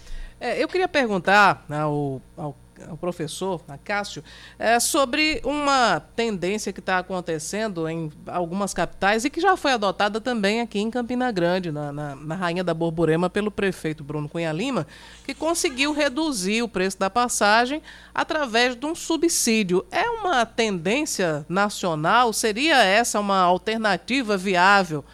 Para sanar as reclamações das empresas e, ao mesmo tempo, também a, a, o poder de compra para manter o poder de, de aquisitivo do, do, dos usuários, dos passageiros, professor? É, bom dia, Cláudia. Olha, é, a gente tem que olhar o outro lado também, né? O, o, Brasil ele tem mudou a sua política de determinação de preços de combustíveis, né? E há uma tendência de alta nos preços que nós sentimos isso todos os dias, né? E para os donos de empresas, de ônibus, por exemplo, isso não é diferente. O seu custo de manutenção, o seu custo de transporte, ele aumenta também quando há esses reajustes. Uma forma de se alterar é, os custos das empresas seria subsidiando a essas. De que forma? Um, um subsídio natural seria, por exemplo, corte de impostos ou, ou é, abrir mão de, de, áreas públicas para que elas possam se expandir e reduzir seus custos, custos de produção ou de manutenção de, de equipamentos, tá? Então, é uma forma de o governo se tornar parceiro aí das empresas e, de alguma forma, reduzir, é, ou pelo menos não, não repassar integralmente esses aumentos aí para, para os consumidores? Cássio, minha pergunta é meramente retórica, tá? A gente sabe a resposta, mas eu queria lhe ouvir. Por que, que danado o aumento do, o aumento do salário do brasileiro, né, economicamente falando, a gente sabe das razões políticas e do, do desinteresse da classe política em oferecer isso. Mas, é, dentro do aspecto econômico, por que, que o salário do brasileiro não aumenta tanto quanto o aumento do preço do combustível ou aumenta o preço. Ou de qualquer outra do, coisa. Ou de qualquer né? outra coisa, ou da passagem de ônibus, já que estamos falando de transporte? É, a nossa política de determinação dos salários, ela é olhando para trás, né? Então, o que é que a gente faz? Em 2022, nós olhamos para o cenário de 2021 e, de alguma forma, tentamos repor essas perdas salariais com, com acompanhando a inflação, tá? Isso vai ser a mesma coisa para 2023. O problema é que nesse intervalo entre janeiro de 2021 e janeiro de 2022, os preços estão mudando diariamente, né? Então, o indivíduo está perdendo poder de compra, que só vai ser reposto um ano depois. Enfim, é, é, uma conta difícil de ser feita, mas a gente já experimentou outras coisas também, Cacá. Por exemplo, olhando para frente, qual vai ser a inflação de 2022? Vamos reajustar o salário do indivíduo olhando para, para uma perspectiva de inflação para o ano 2022. Isso, infelizmente, causou um problema que foi é, os preços também, os, os empresários, os produtores, também fizeram essa mesma conta. Então, o efeito final foi pior do que a política que é adotada hoje, tá certo? A gente, o, o Brasil, de certa forma, ele acaba sendo um modelo para o mundo, porque aqui a gente é um grande laboratório. De tudo que já foi, que as pessoas pensam em fazer, os outros países pensam em fazer, a gente já fez e já viu que, que não deu muito certo, tá bom? Eu queria deixar uma dica, Cacá e Cláudia, se vocês me permitem, para os nossos ouvintes, é que, por exemplo, eu não sei, Cacá, se você sabe qual o desempenho do seu carro, ou a Cláudia sabe o desempenho médio do seu carro, tá? Mas vamos lá, vamos partir de um exemplo de um carro movido a gasolina, que ele tem um desempenho médio aí, ele faz 10 quilômetros com litro, tá? Se você for olhar hoje lá os dados da Agência Nacional do Petróleo, A gasolina comum aqui em João Pessoa, ela está custando em média R$ 6,40. Então você pode se perguntar quanto é o gasto por quilômetro rodado. Basta você pegar o preço lá da gasolina que está sendo cobrado no, seu, no posto onde você fa- faz o abastecimento do seu carro e dividir pelo desempenho médio do seu carro. Ou seja, R$ 6,40 é o preço da gasolina e eu vou dividir por 10,70, que é o desempenho médio do meu carro. Isso representa, Cacá e Cláudia, é um custo médio aí de 60 centavos por quilômetro rodado. Então, se nós trouxermos aí para a história aquele custo que o indivíduo gasta com passagem de ônibus, ou seja, para andar de ônibus durante um mês eu estou gastando aí R$ 193,60, é possível, é, é melhor eu ir de ônibus ou ir de carro para o meu trabalho. Então, se você roda hoje em torno de 323 quilômetros é, aqui na cidade de João Pessoa, você é indiferente. Tanto faz você ir de ônibus ou ir de carro, o seu custo vai ser o mesmo, tá certo? Se você roda menos de 323 quilômetros, é melhor você ir de carro com toda a sua comodidade, entre outras coisas, tá bom? Agora, se você roda mais do que 323 quilômetros, você vai ter que voltar a fazer a continha, né? O quanto, quantos quilômetros a mais você vai rodar e quanto que isso vai implicar em custo para vocês. E aí, quem não tem carro, faz, faz uma outra conta que você pode, que eu já disse ontem aqui, quatro pessoas dá a 4,40 dá 17,60, 17,60 centavos, dependendo do bairro que você resida, dá para você pegar um aplicativo e vir para o centro ou ir trabalhar em qualquer outro canto tranquilamente. Tem relato de ouvinte aqui que gasta 11 reais dos bancários para o centro da cidade na Lagoa. Então também tem essa conta que pode ser feita. Para finalizar, Cláudia. É, eu queria uma opinião do, do professor Cássio Bessarri a respeito da política de preços da Petrobras. Porque a, a gente reclama muito a respeito dessas oscilações, porque é uma, é uma questão que é chamada de preço de paridade de importação. Né? O preço Uhum. está, é, é, enfim, oscila de acordo com a variação do, do dólar. Ah, ah, e houve num, num passado não tão é, não tão recente, mas havia uma, uma diferença durante o, o, governo de Dilma Rousseff, por exemplo, existia uma diferença nessa política de preços. Qual é, na sua opinião, a mais acertada, de agora ou, ou a anterior? Olha, Cláudia, é, eu vou te responder isso me colocando no lugar do governo, qualquer que seja ele, tá certo? Se a gente importa um produto, se a gente importa um produto, é, nós vamos pagar por essa importação, tá? Aí a gente vai importar esse produto mais caro, vai jogar no mercado doméstico.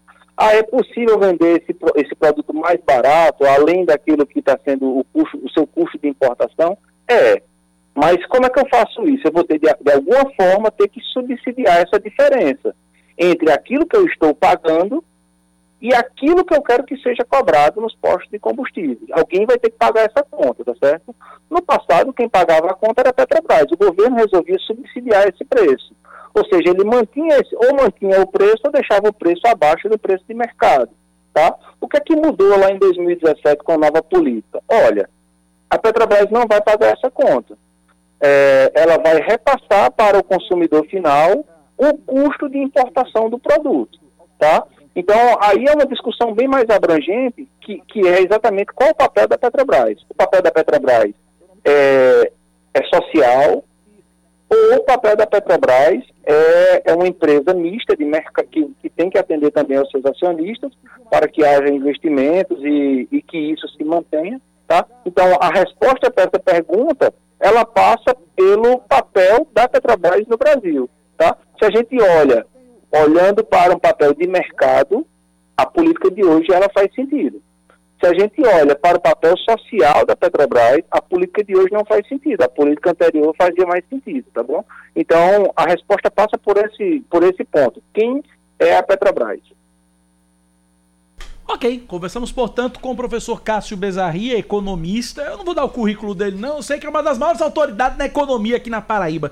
Professor Cássio, obrigado pela participação. Um forte abraço, até a próxima. Um abraço, um abraço a você. Obrigado Tchau. pela participação.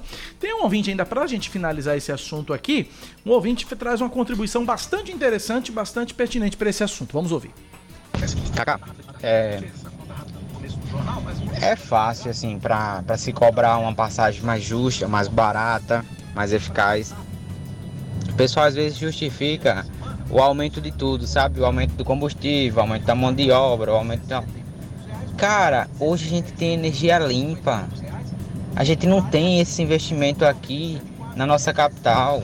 Ônibus elétricos é a modernidade, é o futuro, ônibus movido a hidrogênio, a gás. Isso é o futuro. Ônibus climatizados, que ajudam a reduzir o consumo de combustível também, tá com janela fechada, é, não gera aquela impedância no vento e tudo isso mais, entendeu? É, só que os gestores não investem, cara. Os gestores públicos não investem, o empresário não investe, quer só colocar o dinheiro no bolso. E na hora que tudo aumenta, é só um repasse. E é um absurdo. Inclusive, recentemente, o prefeito Cícero Lucena esteve em João Pessoa, ou esteve em São Paulo, perdão, é, para conhecer o projeto da Prefeitura de São Paulo que utiliza os ônibus elétricos. Mas daqui, daí que chega aqui em João Pessoa é um, é um, é um abismo, é uma demora um pouquinho de tempo. Demora, A demora gente não tem nem carro elétrico aqui ainda, Pois né? é. Que já tem, na Europa já tem em vários locais e funciona bem, né? Funciona bem. Agora existe também, eu acredito que tem um lobby muito grande da, da, da indústria né, do- dos derivados de petróleo Também. que também não querem largar esse osso, né? Também. Agradecer aqui ao ouvinte, final telefone 0675, mandou um áudio pra gente aqui, só que, amigo, não tem como colocar o seu áudio no ar, que tem quase dois minutos. O tempo limite é um minuto. Se você resumir o seu pensamento em um minutinho, a gente coloca teu áudio no ar pra poder possibilitar o maior número de participações Você possível. promete que jura? Prometo que juro, prometo. Prometo, juro que né, a, a gente coloca esse áudio no máximo, no máximo um minuto, tá bom? Vamos resumir aí pra dar espaço pra todo mundo, até porque estamos atrasados, 10h32. Leandro Oliveira já tá olhando com cara feia pra mim, já dizendo, vai pro intervalo, infeliz. A gente vai pro intervalo, volta já. Band News FM. Em um segundo, tudo pode mudar. Você está ouvindo Band News Manaíra, primeira edição. 10h33, a Paraíba contabiliza em fevereiro mais de um transplante de órgão por dia. Nos 28 dias do mês concluído ontem, foram 31 transplantes, sendo 18 de córnea, 8 de rim e 5 de fígado. Em 2021, também em fevereiro, não houve nenhum doador efetivo no estado e foram registrados apenas 11 procedimentos, sendo 10 transplantes de córnea e um de medula. Ainda permanecem na fila de espera por um órgão ou tecido 510 paraibanos, sendo 309 aguardando uma córnea, 4 à espera de um coração, 12 na expectativa por um fígado e 185 por um rim. As pessoas com sintomas gripais lideram os atendimentos nas quatro unidades de pronto atendimento de João Pessoa. As UPAs realizaram mais de 54 mil atendimentos de 1 de janeiro até o dia 20 de fevereiro. O número representa uma média de aproximadamente 1.100 consultas diárias. Dentre os casos recebidos com frequência nas unidades estão também pressão alta, intoxicação alimentar, infecção urinária e dor abdominal. Mais um destaque para você aqui na Band News FM. O Centro Estadual de Arte da Paraíba reabre inscrições para cursos com vagas remanescentes, isto é, que não completaram turma. O período de matrículas começou ontem e segue até sexta-feira. Entre os cursos com vagas disponíveis estão História do Cinema, na área de audiovisual, que é presencial e para o público a partir dos 15 anos. Já nas artes visuais, se destaca o curso de iniciação à fotografia, com metade das aulas online e metade presenciais para estudantes a partir dos 18 anos. A relação completa dos cursos com vagas disponíveis e o formulário para inscrições estão no site ceartpb.com, ceartpb.com. A oferta é para ampla concorrência, sem reserva de vagas, tendo como único critério a ordem de inscrição. O corpo de um homem é encontrado no bairro Gramame, em João Pessoa. Identificado inicialmente como Vanderlei, o cadáver foi localizado ontem em um barranco por moradores da região. A Polícia Militar e o Instituto de Polícia Científica foram acionados. As informações iniciais são de que o corpo possuía pelo menos três perfurações que indicam ter havido algum tipo de violência, porém a forma como o homem pode ter sido, pode ter sido assassinado não foi revelada. A Polícia Civil está investigando esse caso. O Ministério da Defesa da Ucrânia oferece anistia aos militares russos que se entregarem. Estão sendo oferecidos até 5 milhões de rublos, cerca de 263 mil reais, para aqueles que deixarem as armas. Caso contrário, não haverá piedade, de acordo com o ministro ucraniano. O governo da Ucrânia informou que 4 mil militares russos morreram durante, desde o início da guerra na última quinta-feira. Já o Ministério da Defesa russo confirma baixas, mas diz que os números são menores que os da, do, do que os anunciados pela Ucrânia. Destaque do esporte, Cláudia. O Campinense busca reforços para o meio-campo. João Paulo Penha, de 28 anos, que atualmente está disputando o Campeonato Carioca pela Portuguesa, pode ser o próximo a desembarcar na Toca da Raposa. O meio-campista está sendo negociado para o time, mas só deve chegar à Rainha da Borborema depois do término da participação dele no Cariocão, o que pode acontecer no próximo dia 13. 10h36, para a gente encerrar o assunto passagem de ônibus aqui em João Pessoa, a participação do ouvinte aqui. Bom dia, Cacá Barbosa e todos. Aqui é o Davis do Cidade Verde, Mangabeira. Hoje no trabalho aqui no Bessa. É o seguinte: passagem de ônibus aumenta, dizem que vai ter benefício, não tem nada. O secretário esse, que cuida da CEMOB, sem, sem lá, não, é, não justifica o certo. Por quê? Porque há, há, muitas linhas foram criadas e que não servem para nada. Outras linhas de ônibus são sobrecarregadas depois que saímos dessa. que voltou ao normal, entre aspas. Então não adianta aumentar a passagem se as linhas, quando dia normais, estão todas funcionando, mas não dão conta, porque é muita gente e essas linhas estão sobrecarregadas não não fazem nada. A linha do 229 é uma linha fantasma que criaram lá no Cidade Verde, que passa na Epitácio e volta. E a 5.603, eu já disse, poderia ter voltado ao itinerário anterior dela. Não fazem até hoje, eu também não peço mais, porque só serve para dar satisfação a vocês, jornalistas. Porque a nossa opinião, seja pelo zap ou Facebook, eles não veem. Se veem, não, não respondem nem ligam porque a gente fala. Bom dia. Mas a gente liga porque você fala e a gente colocou teu áudio uhum. aqui. A gente só não tem o poder de resolver, mas cobrar é com nós mesmo. 10h38 na Paraíba, 10 da manhã, 38 minutos, Cláudia Carvalho. Vamos para nossa entrevista de agora? Vamos sim. A gente vai falar agora sobre um documentário que já começou a ser rodado aqui em João Pessoa e que conta a história de um personagem que é desconhecido de boa parte da população, Kaká, mas que teve uma importância muito grande para o futebol. Ele iria inclusive para a Copa de 58, né? É, nós estamos falando sobre o documentário sobre o Índio, que é um paraibano de, de Cabedelo e que vai virar tem um, um filme para contar a história dele. Nós vamos conversar Índio, agora. o herói de 57. Exatamente. Nós vamos conversar agora por telefone com um dos idealizadores desse filme, que é o Fábio Henrique. Bom dia, Fábio. Seja bem-vindo aqui à Band News FM Manaíra. Bom dia, Cláudia. Bom dia, Cacá. É um prazer estar aqui para falar sobre esse herói, sobre esse grande paraibano de Cabedelo, é, Aloysio Francisco da Luz, o Índio, né? E foi tão importante e que fez uma carreira tão bacana no futebol brasileiro. Eu tenho aqui alguns dados sobre a carreira do Índio que são interessantes a gente colocar aqui. Aloysio Francisco da Luz foi o primeiro atleta paraibano a ser convocado para uma Copa do Mundo em 1954 e foi, é, foi a Copa da Suíça, em 54, e foi responsável por marcar o gol que classificou a seleção para o Mundial de 58, 58, que é o Mundial da Suécia, e que deu o primeiro título mundial do Brasil. Também foi craque por Corinthians, por Flamengo. É, tem um currículo. O cara foi um craque mesmo, o cara comia a bola na época dele, né, Fábio? Verdade, Kaká. E assim, um craque um artilheiro, né? Índio é artilheiro da maior goleada do Maracanã, 1956, Flamengo e São Cristóvão, 12 a 2. Índio, junto com o Evaristo Macedo, fez quatro gols, cada é, quatro gols, né? Ele Evaristo Macedo. É, artilheiro do Flamengo em duas temporadas, 53 e 56. É, teve no Flamengo na primeira turnê europeia, em 51. É, é, em 51 também ele ajudou a quebrar uma escrita. O Flamengo não vencia do Vasco há sete anos, né? O Vasco tinha aquele que que era o Expresso da Vitória. Ônibus, cesta básica e gás de cozinha. Hoje, em 2022, esses indivíduos comprometem 70% da sua renda com esses mesmos itens. Ou seja, em um ano, a situação, principalmente dos mais pobres, ela piorou, tá? É só para contextualizar aí esse, esses ajustes nas contas básicas dos mais pobres aqui na nossa capital. Agora, é, só um, um, registro aqui, o ouvinte trouxe uma informação que realmente nós já sabemos, mas tem o caso da galera que não tem esse, esse benefício e que é, não tem carteira assinada, ou é autônoma e por aí vai, essa coisa toda. Ele diz o seguinte: na verdade, o transporte do trabalhador é financiado pelo patrão, sendo descontado do trabalhador 6% do salário base. Ok, isso nós sabemos, mas tem o. É como nós falamos, nós temos os casos dos autônomos que também é, tem um que esses aqui são os que mais os que mais sofrem na, na, com esse aumento da passagem de ônibus. Cláudia Carvalho pergunta para Cássio.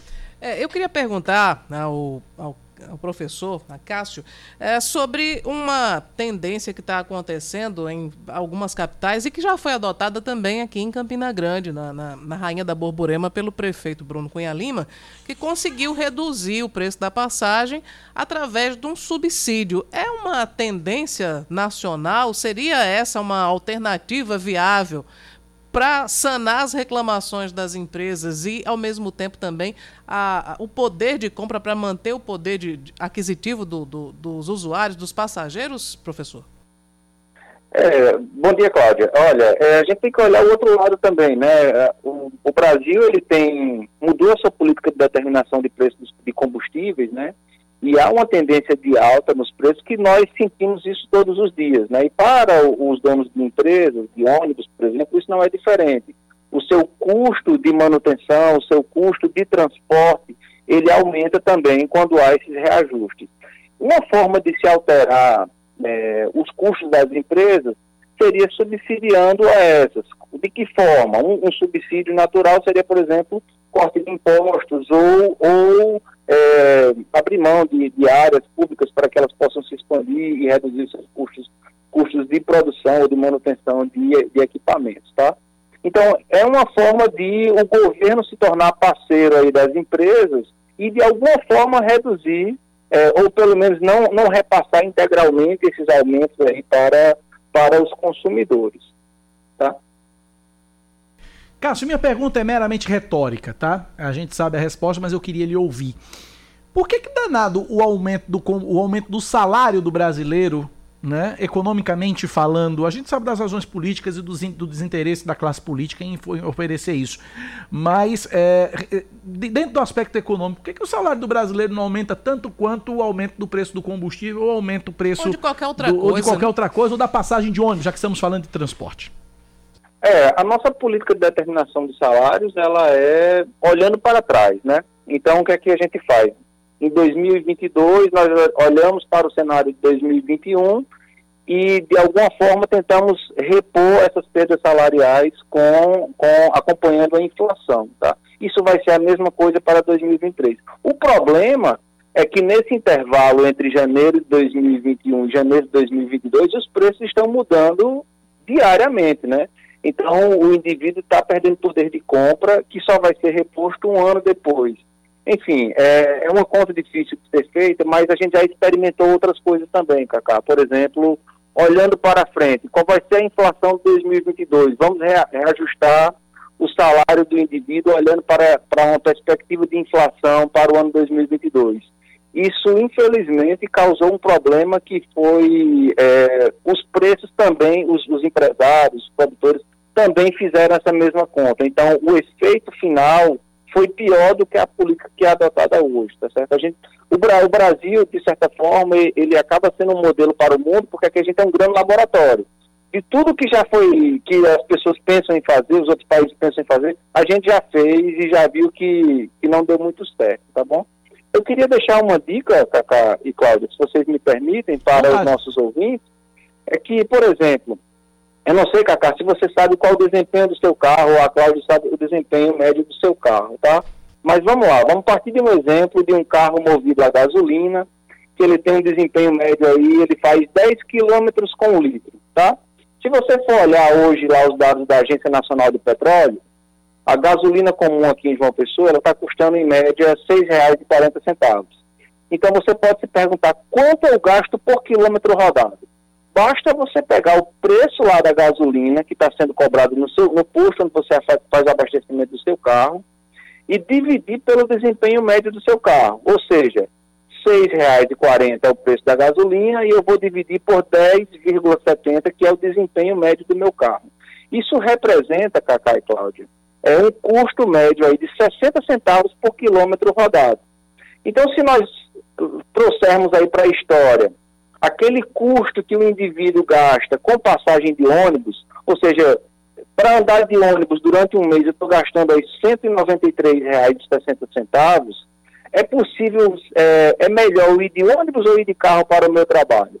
Então, se você roda hoje em torno de 323 quilômetros é, aqui na cidade de João Pessoa, você é indiferente. Tanto faz você ir de ônibus ou ir de carro, o seu custo vai ser o mesmo, tá certo?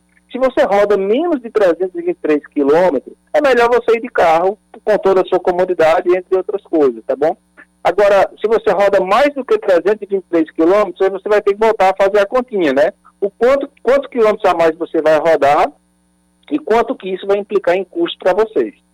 E aí, quem não tem carro, faz, faz uma outra conta que você pode, que eu já disse ontem aqui, quatro pessoas dá a 4,40 dá 17,60, 17,60 centavos, dependendo do bairro que você resida, dá para você pegar um aplicativo e vir para o centro ou ir trabalhar em qualquer outro canto tranquilamente. Tem relato de ouvinte aqui que gasta 11 reais dos bancários para o centro da cidade na Lagoa. Então também tem essa conta que pode ser feita. Para finalizar, Cláudia. É, eu queria uma opinião do, do professor Cássio Bessarri a respeito da política de preços da Petrobras. Porque a, a, gente reclama muito a respeito dessas oscilações, porque é uma, é uma questão que é chamada de preço de paridade de importação. Né? O, preço uhum. está, é, é, enfim, oscila de acordo com a variação do, do dólar.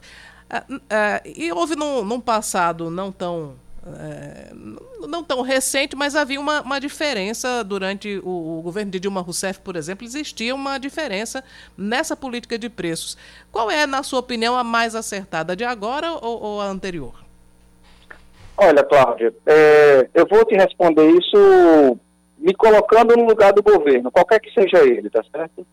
Se a gente importa um produto, se a gente importa um produto, é, nós vamos pagar por essa importação, tá? Aí a gente vai importar esse produto mais caro, vai jogar no mercado doméstico.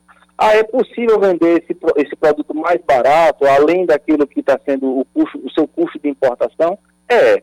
Mas como é que eu faço isso? Eu vou ter, de, de alguma forma, ter que subsidiar essa diferença entre aquilo que eu estou pagando e aquilo que eu quero que seja cobrado nos postos de combustível. Alguém vai ter que pagar essa conta, tá certo? No passado, quem pagava a conta era a Petrobras. O governo resolvia subsidiar esse preço. Ou seja, ele mantinha esse, ou mantinha o preço ou deixava o preço abaixo do preço de mercado. Tá? O que é que mudou lá em 2017 com a nova política? Olha, a Petrobras não vai pagar essa conta. É, ela vai repassar para o consumidor final o custo de importação do produto. Tá? Então, aí é uma discussão bem mais abrangente, que, que é exatamente qual o papel da Petrobras. O papel da Petrobras é, é social, ou o papel da Petrobras é, é uma empresa mista de mercado que, que, tem que atender também aos seus acionistas para que haja investimentos e, e que isso se mantenha. Tá? Então, a resposta para essa pergunta, ela passa pelo papel da Petrobras no Brasil. Tá? Se a gente olha olhando para um papel de mercado, a política de hoje ela faz sentido. Se a gente olha para o papel social da Petrobras, a política de hoje não faz sentido. A política anterior fazia mais sentido, tá bom?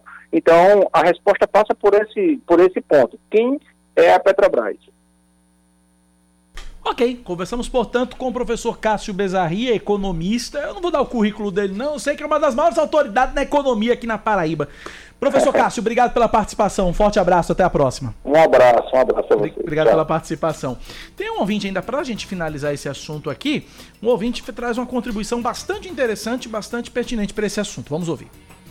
Cacá, é, é fácil, assim, para se cobrar uma passagem mais justa, mais barata, mais eficaz. O pessoal às vezes justifica o aumento de tudo, sabe? O aumento do combustível, o aumento da mão de obra, o aumento da. Cara, hoje a gente tem energia limpa. A gente não tem esse investimento aqui na nossa capital. Ônibus elétricos é a modernidade, é o futuro, ônibus movido a hidrogênio, a gás. Isso é o futuro. Ônibus climatizados, que ajudam a reduzir o consumo de combustível também, tá com janela fechada, é, não gera aquela impedância no vento e tudo isso mais, entendeu? É, só que o gestor não investe, cara. Os gestores públicos não investem, o empresário não investe, quer só colocar o dinheiro no bolso. E na hora que tudo aumenta, é só um repasse. E é um absurdo. Inclusive, recentemente, o prefeito Cícero Lucena esteve em João Pessoa, ou esteve em São Paulo, perdão, é, para conhecer o projeto da Prefeitura de São Paulo que utiliza os ônibus elétricos. Mas daqui, daí que chega aqui em João Pessoa é um, é um, é um abismo, é uma demora um pouquinho de tempo. Demora, A demora gente um não pouquinho. tem nem carro elétrico aqui ainda, Pois né? é. Que já tem, na Europa já tem em vários locais e funciona bem, né? Funciona bem. Agora existe também, eu acredito que tem um lobby muito grande da, da, da indústria né, do- dos derivados de petróleo Também. que também não querem largar esse osso, né? Também. Agradecer aqui ao ouvinte, final telefone 0675, mandou um áudio pra gente aqui, só que, amigo, não tem como colocar o seu áudio no ar, que tem quase dois minutos. O tempo limite é um minuto. Se você resumir o seu pensamento em um minutinho, a gente coloca teu áudio no ar pra poder possibilitar o maior número de participações Você possível. promete que jura? Prometo que juro, prometo. Prometo, juro que né, a, a gente coloca esse áudio no máximo, no máximo um minuto, tá bom? Vamos resumir aí pra dar espaço pra todo mundo, até porque estamos atrasados, 10h32. Leandro Oliveira já tá olhando com cara feia pra mim, já dizendo, vai pro intervalo, infeliz. A gente vai pro intervalo, volta já. Você está ouvindo Band News Manaíra, primeira edição. 10h33, a Paraíba contabiliza em fevereiro mais de um transplante de órgão por dia. Nos 28 dias do mês concluído ontem, foram 31 transplantes, sendo 18 de córnea, 8 de rim e 5 de fígado. Em 2021, também em fevereiro, não houve nenhum doador efetivo no estado e foram registrados apenas 11 procedimentos, sendo 10 transplantes de córnea e um de medula. Ainda permanecem na fila de espera por um órgão ou tecido 510 paraibanos, sendo 309 aguardando uma córnea, 4 à espera de um coração, 12 na expectativa por um fígado e 185 por um rim. As pessoas com sintomas gripais lideram os atendimentos nas quatro unidades de pronto atendimento de João Pessoa. As UPAs realizaram mais de 54 mil atendimentos de 1 de janeiro até o dia 20 de fevereiro. O número representa uma média de aproximadamente 1.100 consultas diárias. Dentre os casos recebidos com frequência nas unidades estão também pressão alta, intoxicação alimentar, infecção urinária e dor abdominal. Mais um destaque para você aqui na Band News FM. O Centro Estadual de Arte da Paraíba reabre inscrições para cursos com vagas remanescentes, isto é, que não completaram turma. O período de matrículas começou ontem e segue até sexta-feira. Entre os cursos com vagas disponíveis estão História do Cinema, na área de audiovisual, que é presencial e para o público a partir dos 15 anos. Já nas artes visuais, se destaca o curso de iniciação à fotografia, com metade das aulas online e metade presenciais para estudantes a partir dos 18 anos. A relação completa dos cursos com vagas disponíveis e o formulário para inscrições estão no site ceartpb.com, ceartpb.com. A oferta é para ampla concorrência, sem reserva de vagas, tendo como único critério a ordem de inscrição. O corpo de um homem é encontrado no bairro Gramame, em João Pessoa. Identificado inicialmente como Vanderlei, o cadáver foi localizado ontem em um barranco por moradores da região. A Polícia Militar e o Instituto de Polícia Científica foram acionados. As informações iniciais são de que o corpo possuía pelo menos três perfurações que indicam ter havido algum tipo de violência, porém a forma como o homem pode ter sido, pode ter sido assassinado não foi revelada. A Polícia Civil está investigando esse caso. O Ministério da Defesa da Ucrânia oferece anistia aos militares russos que se entregarem. Estão sendo oferecidos até 5 milhões de rublos, cerca de 263 mil reais, para aqueles que deixarem as armas. Caso contrário, não haverá piedade, de acordo com o ministro ucraniano. O governo da Ucrânia informou que 4 mil militares russos morreram durante, desde o início da guerra na última quinta-feira. Já o Ministério da Defesa russo confirma baixas, mas diz que os números são menores que os da, do, do que os anunciados pela Ucrânia. Destaque do esporte, Cláudia. O Campinense busca reforços para o meio-campo. João Paulo Penha, de 28 anos, que atualmente está disputando o Campeonato Carioca pela Portuguesa, pode ser o próximo a desembarcar na Toca da Raposa. O meio-campista está sendo negociado para o time, mas só deve chegar à Rainha da Borborema depois do término da participação dele no Cariocão, o que pode acontecer no próximo dia 13. 10h36, para a gente encerrar o assunto passagem de ônibus aqui em João Pessoa, a participação do ouvinte aqui. Bom dia, Cacá Barbosa e todos. Aqui é o David do Cidade Verde, Mangabeira. Hoje no trabalho aqui no Bessa. É o seguinte: passagem do ônibus aumenta, dizem que vai ter benefício, não tem nada. o secretário esse, pe- que cuida da CEMOB, sem, sem sei lá, não, é, não justifica o certo. Por quê? Porque há- há- muitas linhas foram criadas e que não servem para nada. Outras linhas de ônibus são sobrecarregadas depois que saímos dessa. que voltou ao normal, entre aspas. Então não adianta aumentar a passagem se as linhas, quando dia normais, estão todas funcionando, mas não dão conta, porque muita gente e essas linhas estão sobrecarregadas não não fazem nada. A linha do 229 é uma linha fantasma que criaram lá no Cidade Verde, que passa na Epitácio e volta. E a 5.603, eu já disse, poderia ter voltado ao itinerário anterior dela. Não fazem até hoje, eu também não peço mais, porque só serve para dar satisfação a vocês, jornalistas. Porque a nossa opinião, seja pelo zap ou Facebook, eles não veem. Se veem, não nos respondem nem ligam porque a gente fala. Bom dia. Mas a gente liga porque você fala e a gente colocou teu áudio aqui. A gente só não tem o poder de resolver, mas cobrar é com nós mesmo. 10h38 na Paraíba, 10 da manhã, 38 minutos, Cláudia Carvalho. Vamos para nossa entrevista de agora? Vamos sim, a gente vai falar agora sobre um documentário que já começou a ser rodado aqui em João Pessoa e que conta a história de um personagem que é desconhecido de boa parte da população, Kaká, mas que teve uma importância muito grande para o futebol. Ele iria inclusive para a Copa de 58, né? É, nós estamos falando sobre o documentário sobre o Índio, que é um paraibano de, de Cabedelo e que vai virar, tem um, um filme para contar a história dele. Nós vamos conversar Índio, agora. o herói de 57. Exatamente. Nós vamos conversar agora por telefone com um dos idealizadores desse filme, que é o Fábio Henrique. Bom dia, Fábio. Seja bem-vindo aqui à Band News FM Manaíra. Bom dia, Cláudia. Bom dia, Cacá. Um prazer estar aqui para falar sobre esse herói, sobre esse grande paraibano de Cabedelo, é, Aloysio Francisco da Luz, o Índio, né? E foi tão importante e que fez uma carreira tão bacana no futebol brasileiro. Eu tenho aqui alguns dados sobre a carreira do índio que são interessantes a gente colocar aqui. Aloysio Francisco da Luz foi o primeiro atleta paraibano a ser convocado para uma Copa do Mundo em 1954 e foi, é, foi a Copa da Suíça em 54 e foi responsável por marcar o gol que classificou a seleção para o Mundial de 58, 58 que é o Mundial da Suécia e que deu o primeiro título mundial do Brasil. Também foi craque por Corinthians, por Flamengo. É, tem um currículo. O cara foi um craque mesmo, o cara comia a bola na época dele, né, Fábio? Verdade, Cacá. E assim, um craque um artilheiro, né? E Índio é artilheiro da maior goleada do Maracanã, 1956, Flamengo e São Cristóvão, 12 a 2. Índio, junto com Evaristo Macedo, fez quatro gols, cada é, quatro gols, né? Ele e Evaristo Macedo. É, artilheiro do Flamengo em duas temporadas, 53 56. É, teve no Flamengo na primeira turnê europeia, em 51. É, é, em 51 também ele ajudou a quebrar uma escrita. O Flamengo não vencia do Vasco há sete anos, né? O Vasco tinha aquele que que era o Expresso da Vitória. E, e Índio quebra é, essa, essa fase, digamos assim, de, de contra o, contra o, arquirrival, né? Então, Índio é um personagem importantíssimo do futebol da Paraíba, do Nordeste, né? Ele não é só o primeiro, ele não é só o primeiro paraibano a ser convocado, Kaká, a, a ser convocado em uma Copa do Mundo, como também o quarto nordestino. Né? Então, assim, é muito simbólico isso. É o quarto nordestino a vestir a camisa da seleção. Teve uma passagem muito bacana na Copa de 54. Na semifinal, o Brasil foi eliminado pela Hungria, né? Que foi o grande time a ser batido. Sim. Daquelas seleções que encantou, mas não foi campeão, né? Ô, ô Fábio, aí ele participa. é, me diga uma não. coisa, Fábio. Por que homenagear índio? Por que retratar índio? Como é que surgiu a ideia de fazer esse filme?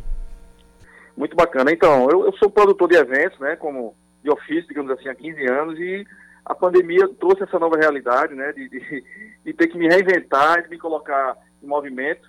E aí, no meio da pandemia, em 19 de abril, dia do índio, né? 19 de abril de 2020, eu vi a notícia de que índio havia falecido. Procurei saber, iniciei uma pesquisa, né?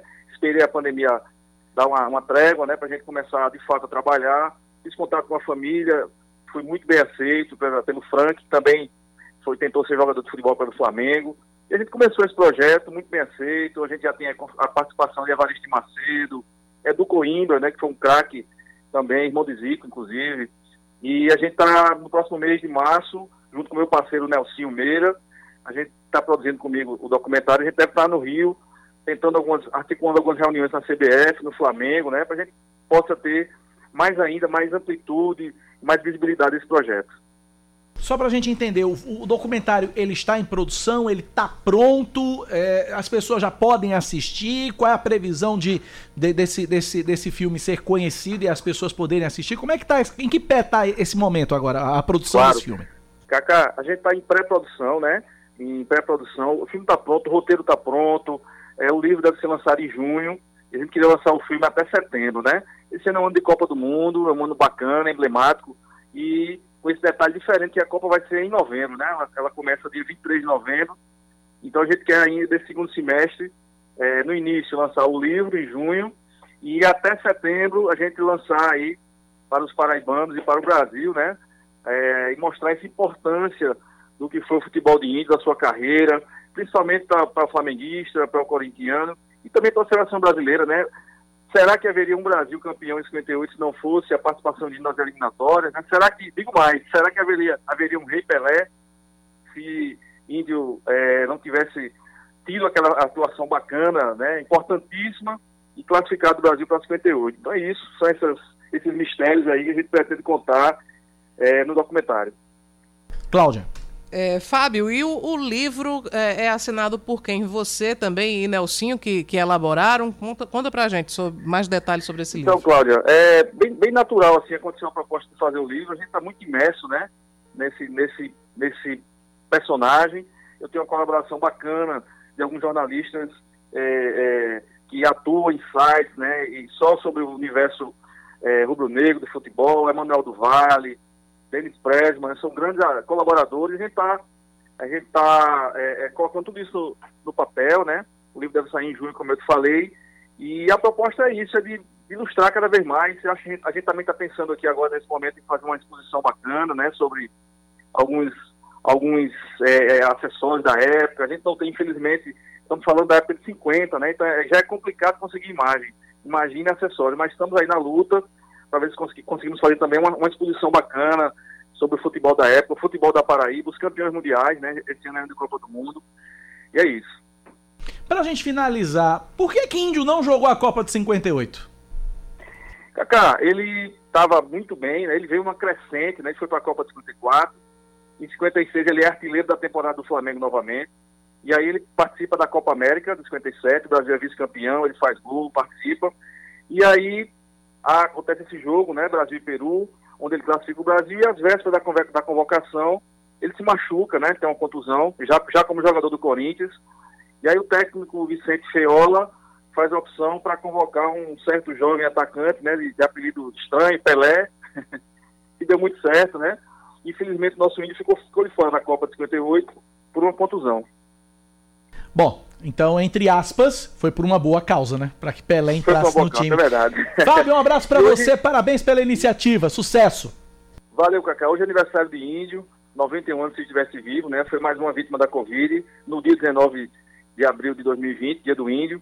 E queria mandar um abraço, sei que hoje pela, pelo mundo, pela internet, a, a gente vai pro mundo, mandar um abraço bacana pra família, pra Frank, que está contribuindo demais para esse projeto. E muito obrigado pela oportunidade a vocês todos. Valeu, Fábio, sucesso pra você. Queremos ver esse filme, tô curiosíssimo. 10h45, vamos pro intervalo? Sem Voltamos dúvida, vamos, já. a gente volta já. Band News FM. Em um segundo, tudo pode mudar. Você está ouvindo Band News Manaíra, primeira edição. 10h46, a Paraíba não registra entre domingo e ontem nenhum novo caso de Covid-19. Isso porque, de acordo com a Secretaria Estadual de Saúde, não houve alteração na base de, informação, de informações. Contudo, foram contabilizados cinco óbitos, sendo quatro ocorridos de fato na últimas- nas últimas 24 horas.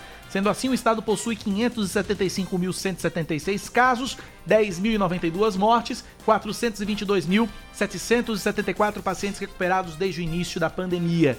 De acordo com. Ou melhor, a taxa de ocupação de leitos de UTI adulto, pediátrico e obstétrico em todo o estado é de 36%.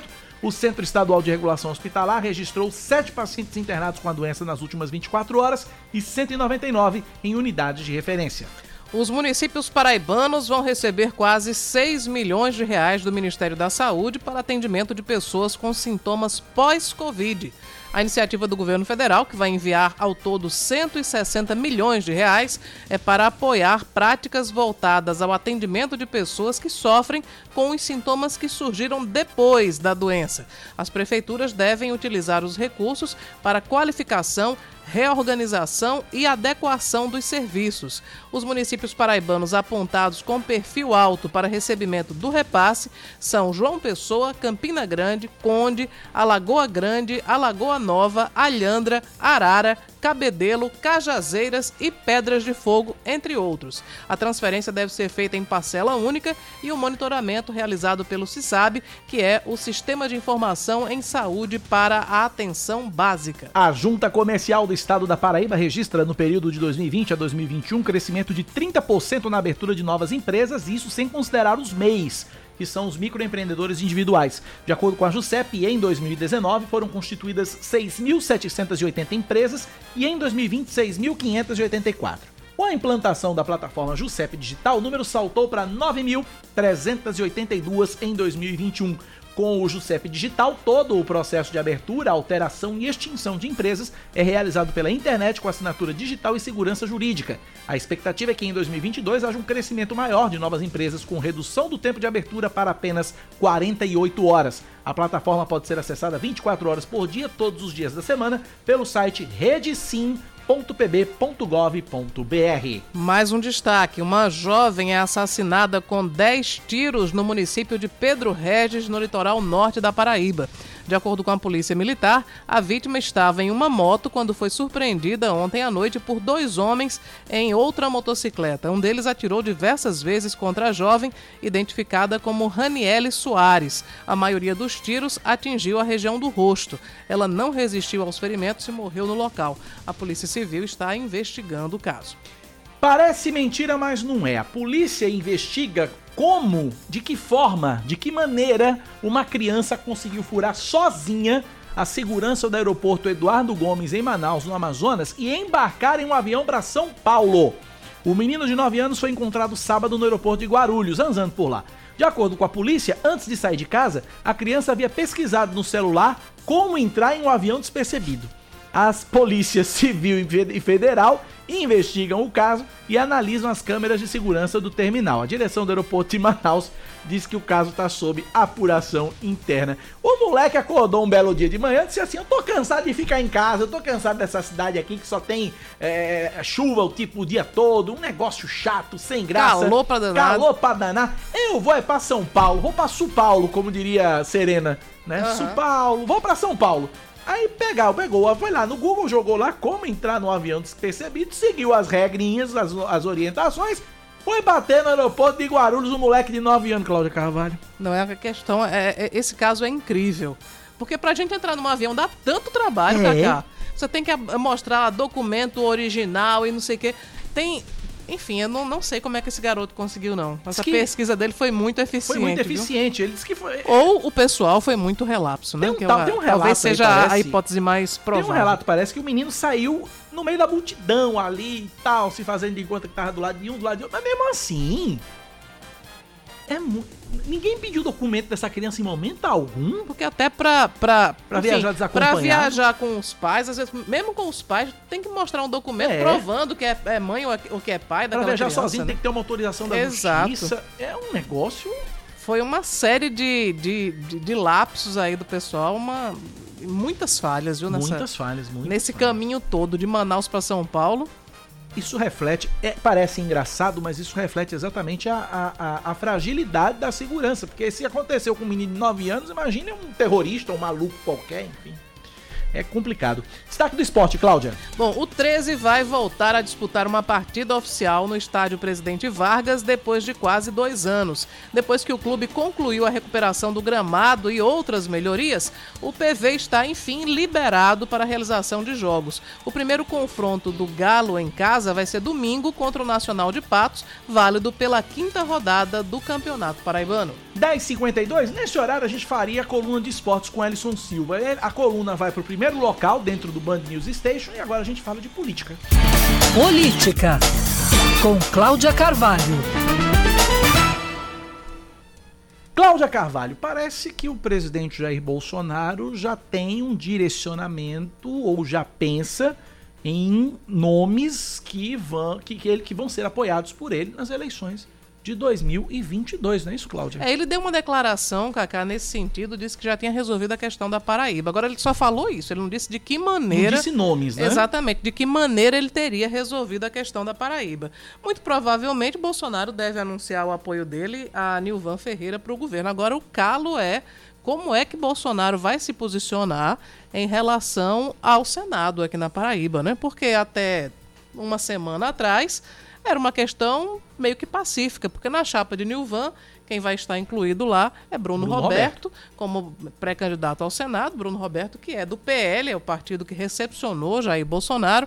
Bruno Roberto, que também é filho do deputado federal Wellington Roberto, que tem aí uma uma relação de mandatos consecutivos, já foi senador também. Enfim, Bruno Roberto vem de uma família tradicional na política e que tem defendido, assim, mais recentemente, tem defendido Jair Bolsonaro de maneira muito contundente, né? Só que, para tornar a situação mais emocionante, Como não tem diria apenas Drummond, Bruno, né? Cláudia, no, meio da pe... no meio do caminho tinha uma pedra. Tem uma pedra no meio do caminho essa pedra tem pelo nome de Sérgio Queiroz. Exatamente. Sérgio Queiroz, que já foi auxiliar de Jair Bolsonaro por duas vezes. A última delas, ele foi secretário de modernização do Estado. Aí se desincompatibilizou, enfim, entregou o cargo em- no ano passado para concluir um, um doutorado na Espanha. Mas agora Sérgio resolveu voltar à cena e voltar como político, né? Se filiou ao PRTB recentemente eh, e anunciou que é pré-candidato, conseguiu o aval do partido também, o aval nacional do partido para disputar o Senado pela Paraíba. Então, tem aí Sérgio Queiroz, que foi integrante da equipe de transição de Bolsonaro, que foi chamado para cargos importantes no governo federal, que é inegavelmente uma liderança do segmento evangélico conservador, também é um defensor de Bolsonaro, embora não, não ocupe os mesmos espaços que Bruno Roberto, porque Bruno tem um, enfim, um acesso muito mais fluido, vamos dizer assim, a- ao noticiário e, e aos, às tribunas políticas, mas Sérgio faz à maneira dele também a defesa do governo de Jair Bolsonaro. E a gente se pergunta, e aí, Bolsonaro vai anunciar o apoio dele a um dos dois candidatos? Ou será que ele vai sentar com todo mundo e dizer o seguinte, Bruno, não dá pra você, ou então Sérgio Queiroz, não dá pra você, vamos colocar um aqui como vice, de repente, que Nilvan não tem vice. É, Nilvan não tem vice, mas eu acredito que Sérgio não tope ser vice e também acho que Bruno também não topa, né? É. Enfim. O plano dos dois é o que me Mas parece que- mas Senado. será Ou que- então a outra alternativa seria Jair Bolsonaro não fala, enfim, sobre não anunciar apoio a nenhum dos dois e recebe voto dos dois, Os né? dois, e, Por- e só, e só se fixa a campanha de Nilvan na majoritária. Exatamente. É uma situação parecida com a que também incide sobre Lula em relação ao governo. Exatamente. Porque aqui na Paraíba, o governador João Azevedo, que se filiou recentemente ao PSB, diz que vota em Lula. Inclusive, na, na- no ato de, de filiação, do retorno de João ao PSB, tinha lá um- uma, uma- uma foto gigante né, de, de Lula com, com João Azevedo. E, por outro lado, Veneziano Vital, que teria sido uma candidatura, inclusive, inspirada pelo próprio Lula, obviamente também vota, pede votos para Lula. E para completar a história, uma declaração do deputado federal Paulo Teixeira, do PT de São Paulo, secretário-geral da Legenda, ao portal Mais PB, do nosso querido Heron Cid, diz o seguinte: ele diz que ainda é cedo para uma definição de como o partido vai se comportar nas eleições deste ano na Paraíba. É cedo porque não é fácil, né? Pois é. Não é fácil. Não é fácil. Lula vai dizer o quê? Não, eu quero o voto de, de, de- de João ou, ou de Vene- ou de veneziano. Não, ele quer voto de todo mundo. Então, talvez. Voto, a- no- a- voto e apoio não se rejeita. Não né? se rejeita, né? É, você acha que Lula vai se pronunciar dizendo, ah, eu quero voto de um e não quero do outro? Ele vai querer dos dois e acho que é isso também que o, o- o presidente Jair Bolsonaro vai, vai acabar fazendo. Em relação ao Senado, Bruno e, e Sérgio votem em Bolsonaro e, inclusive, o próprio Sérgio já disse: eu não vou forçar a barra para ter apoio do presidente. Eu sei que ele tem lá as conveniências dele para atender. Ele, como é que Bolsonaro seria contra Bruno Roberto se é o partido dele, né? É, É uma saia é um, justa. É um nó da moléstia. Pois viu? é. Pra desatar, eu tenho é pena. É isso, são as novidades. Mais alguma, mais alguma novidade nesta terça-feira carnavalesca, Cláudia Não, acho Carvalho? Ou a- Tá tudo. Tá tudo fluindo sem grandes alterações no cenário, Kaká. Vamos acompanhar então amanhã. Amanhã deveremos ter outras novidades aí, já que é a quarta-feira de cinza, é quando o ano de fato começa. Exatamente. Muito bem, 10 da manhã, 57 minutos na Paraíba, são 10 e 57 Só trazer aqui uma, uma última informação, atualizando a situação lá na, da- na- no, no leste europeu. A Rússia diz que vai atacar a capital Kiev, capital da Ucrânia, e orienta os moradores a se afastarem de prédios do governo ucraniano. O anúncio foi divulgado agora há pouco pelas agências oficiais de notícias russas. O regime de Vladimir Putin afirma que os alvos vão ser prédios dos serviços de segurança e de operações especiais. Enquanto isso, o governo russo adota ações para tentar proteger a economia russa das sanções. Hoje, o rublo recuperou parte das perdas da véspera. O rublo é a moeda oficial russa, mas ainda acumulava queda de quase 30%. Ontem, o, governo- o Banco Central Russo elevou a taxa básica de juros em 10,5 pontos percentuais a 20%. É, a partir de hoje, residentes na Rússia estão proibidos de mandar dinheiro para o exterior. Os exportadores são, obrigados a converter em rublos 80% da sua receita em moeda estrangeira. A Rússia também impôs é, restrições temporárias a investidores de fora que não podem vender ativos e participações e retirar o dinheiro do país.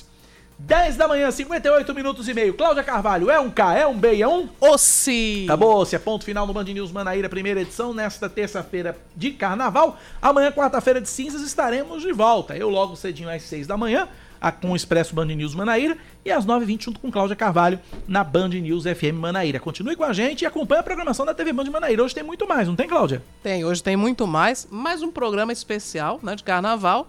Eu não estarei nele, mas tem muita diversão, muita informação, muito entretenimento com Gerardo Rabelo e grande elenco. E grande elenco. Eu, às quatro da tarde, Cacá Barbosa e grande elenco, estaremos no Brasil Gente Paraíba, na tela da Band TV Manaíra, com resultado, com resumo da área policial, informações sobre política, economia, interação do telespectador, reportagens interessantes. E aí amanhã cedinho, seis da manhã eu tô por aqui, às 9h20, junto com o Cláudio no Band News Manaíra, primeira edição. Não desligue seu rádio, vem aí Ellen Brown e Eduardo Barão com o Band News Station, Leandro Oliveira com o noticiário local a cada 20 minutos. Até amanhã, Cláudia. Até amanhã, obrigado a todo mundo pela audiência. Tchau. Tchau, tchau, um abraço pra vocês.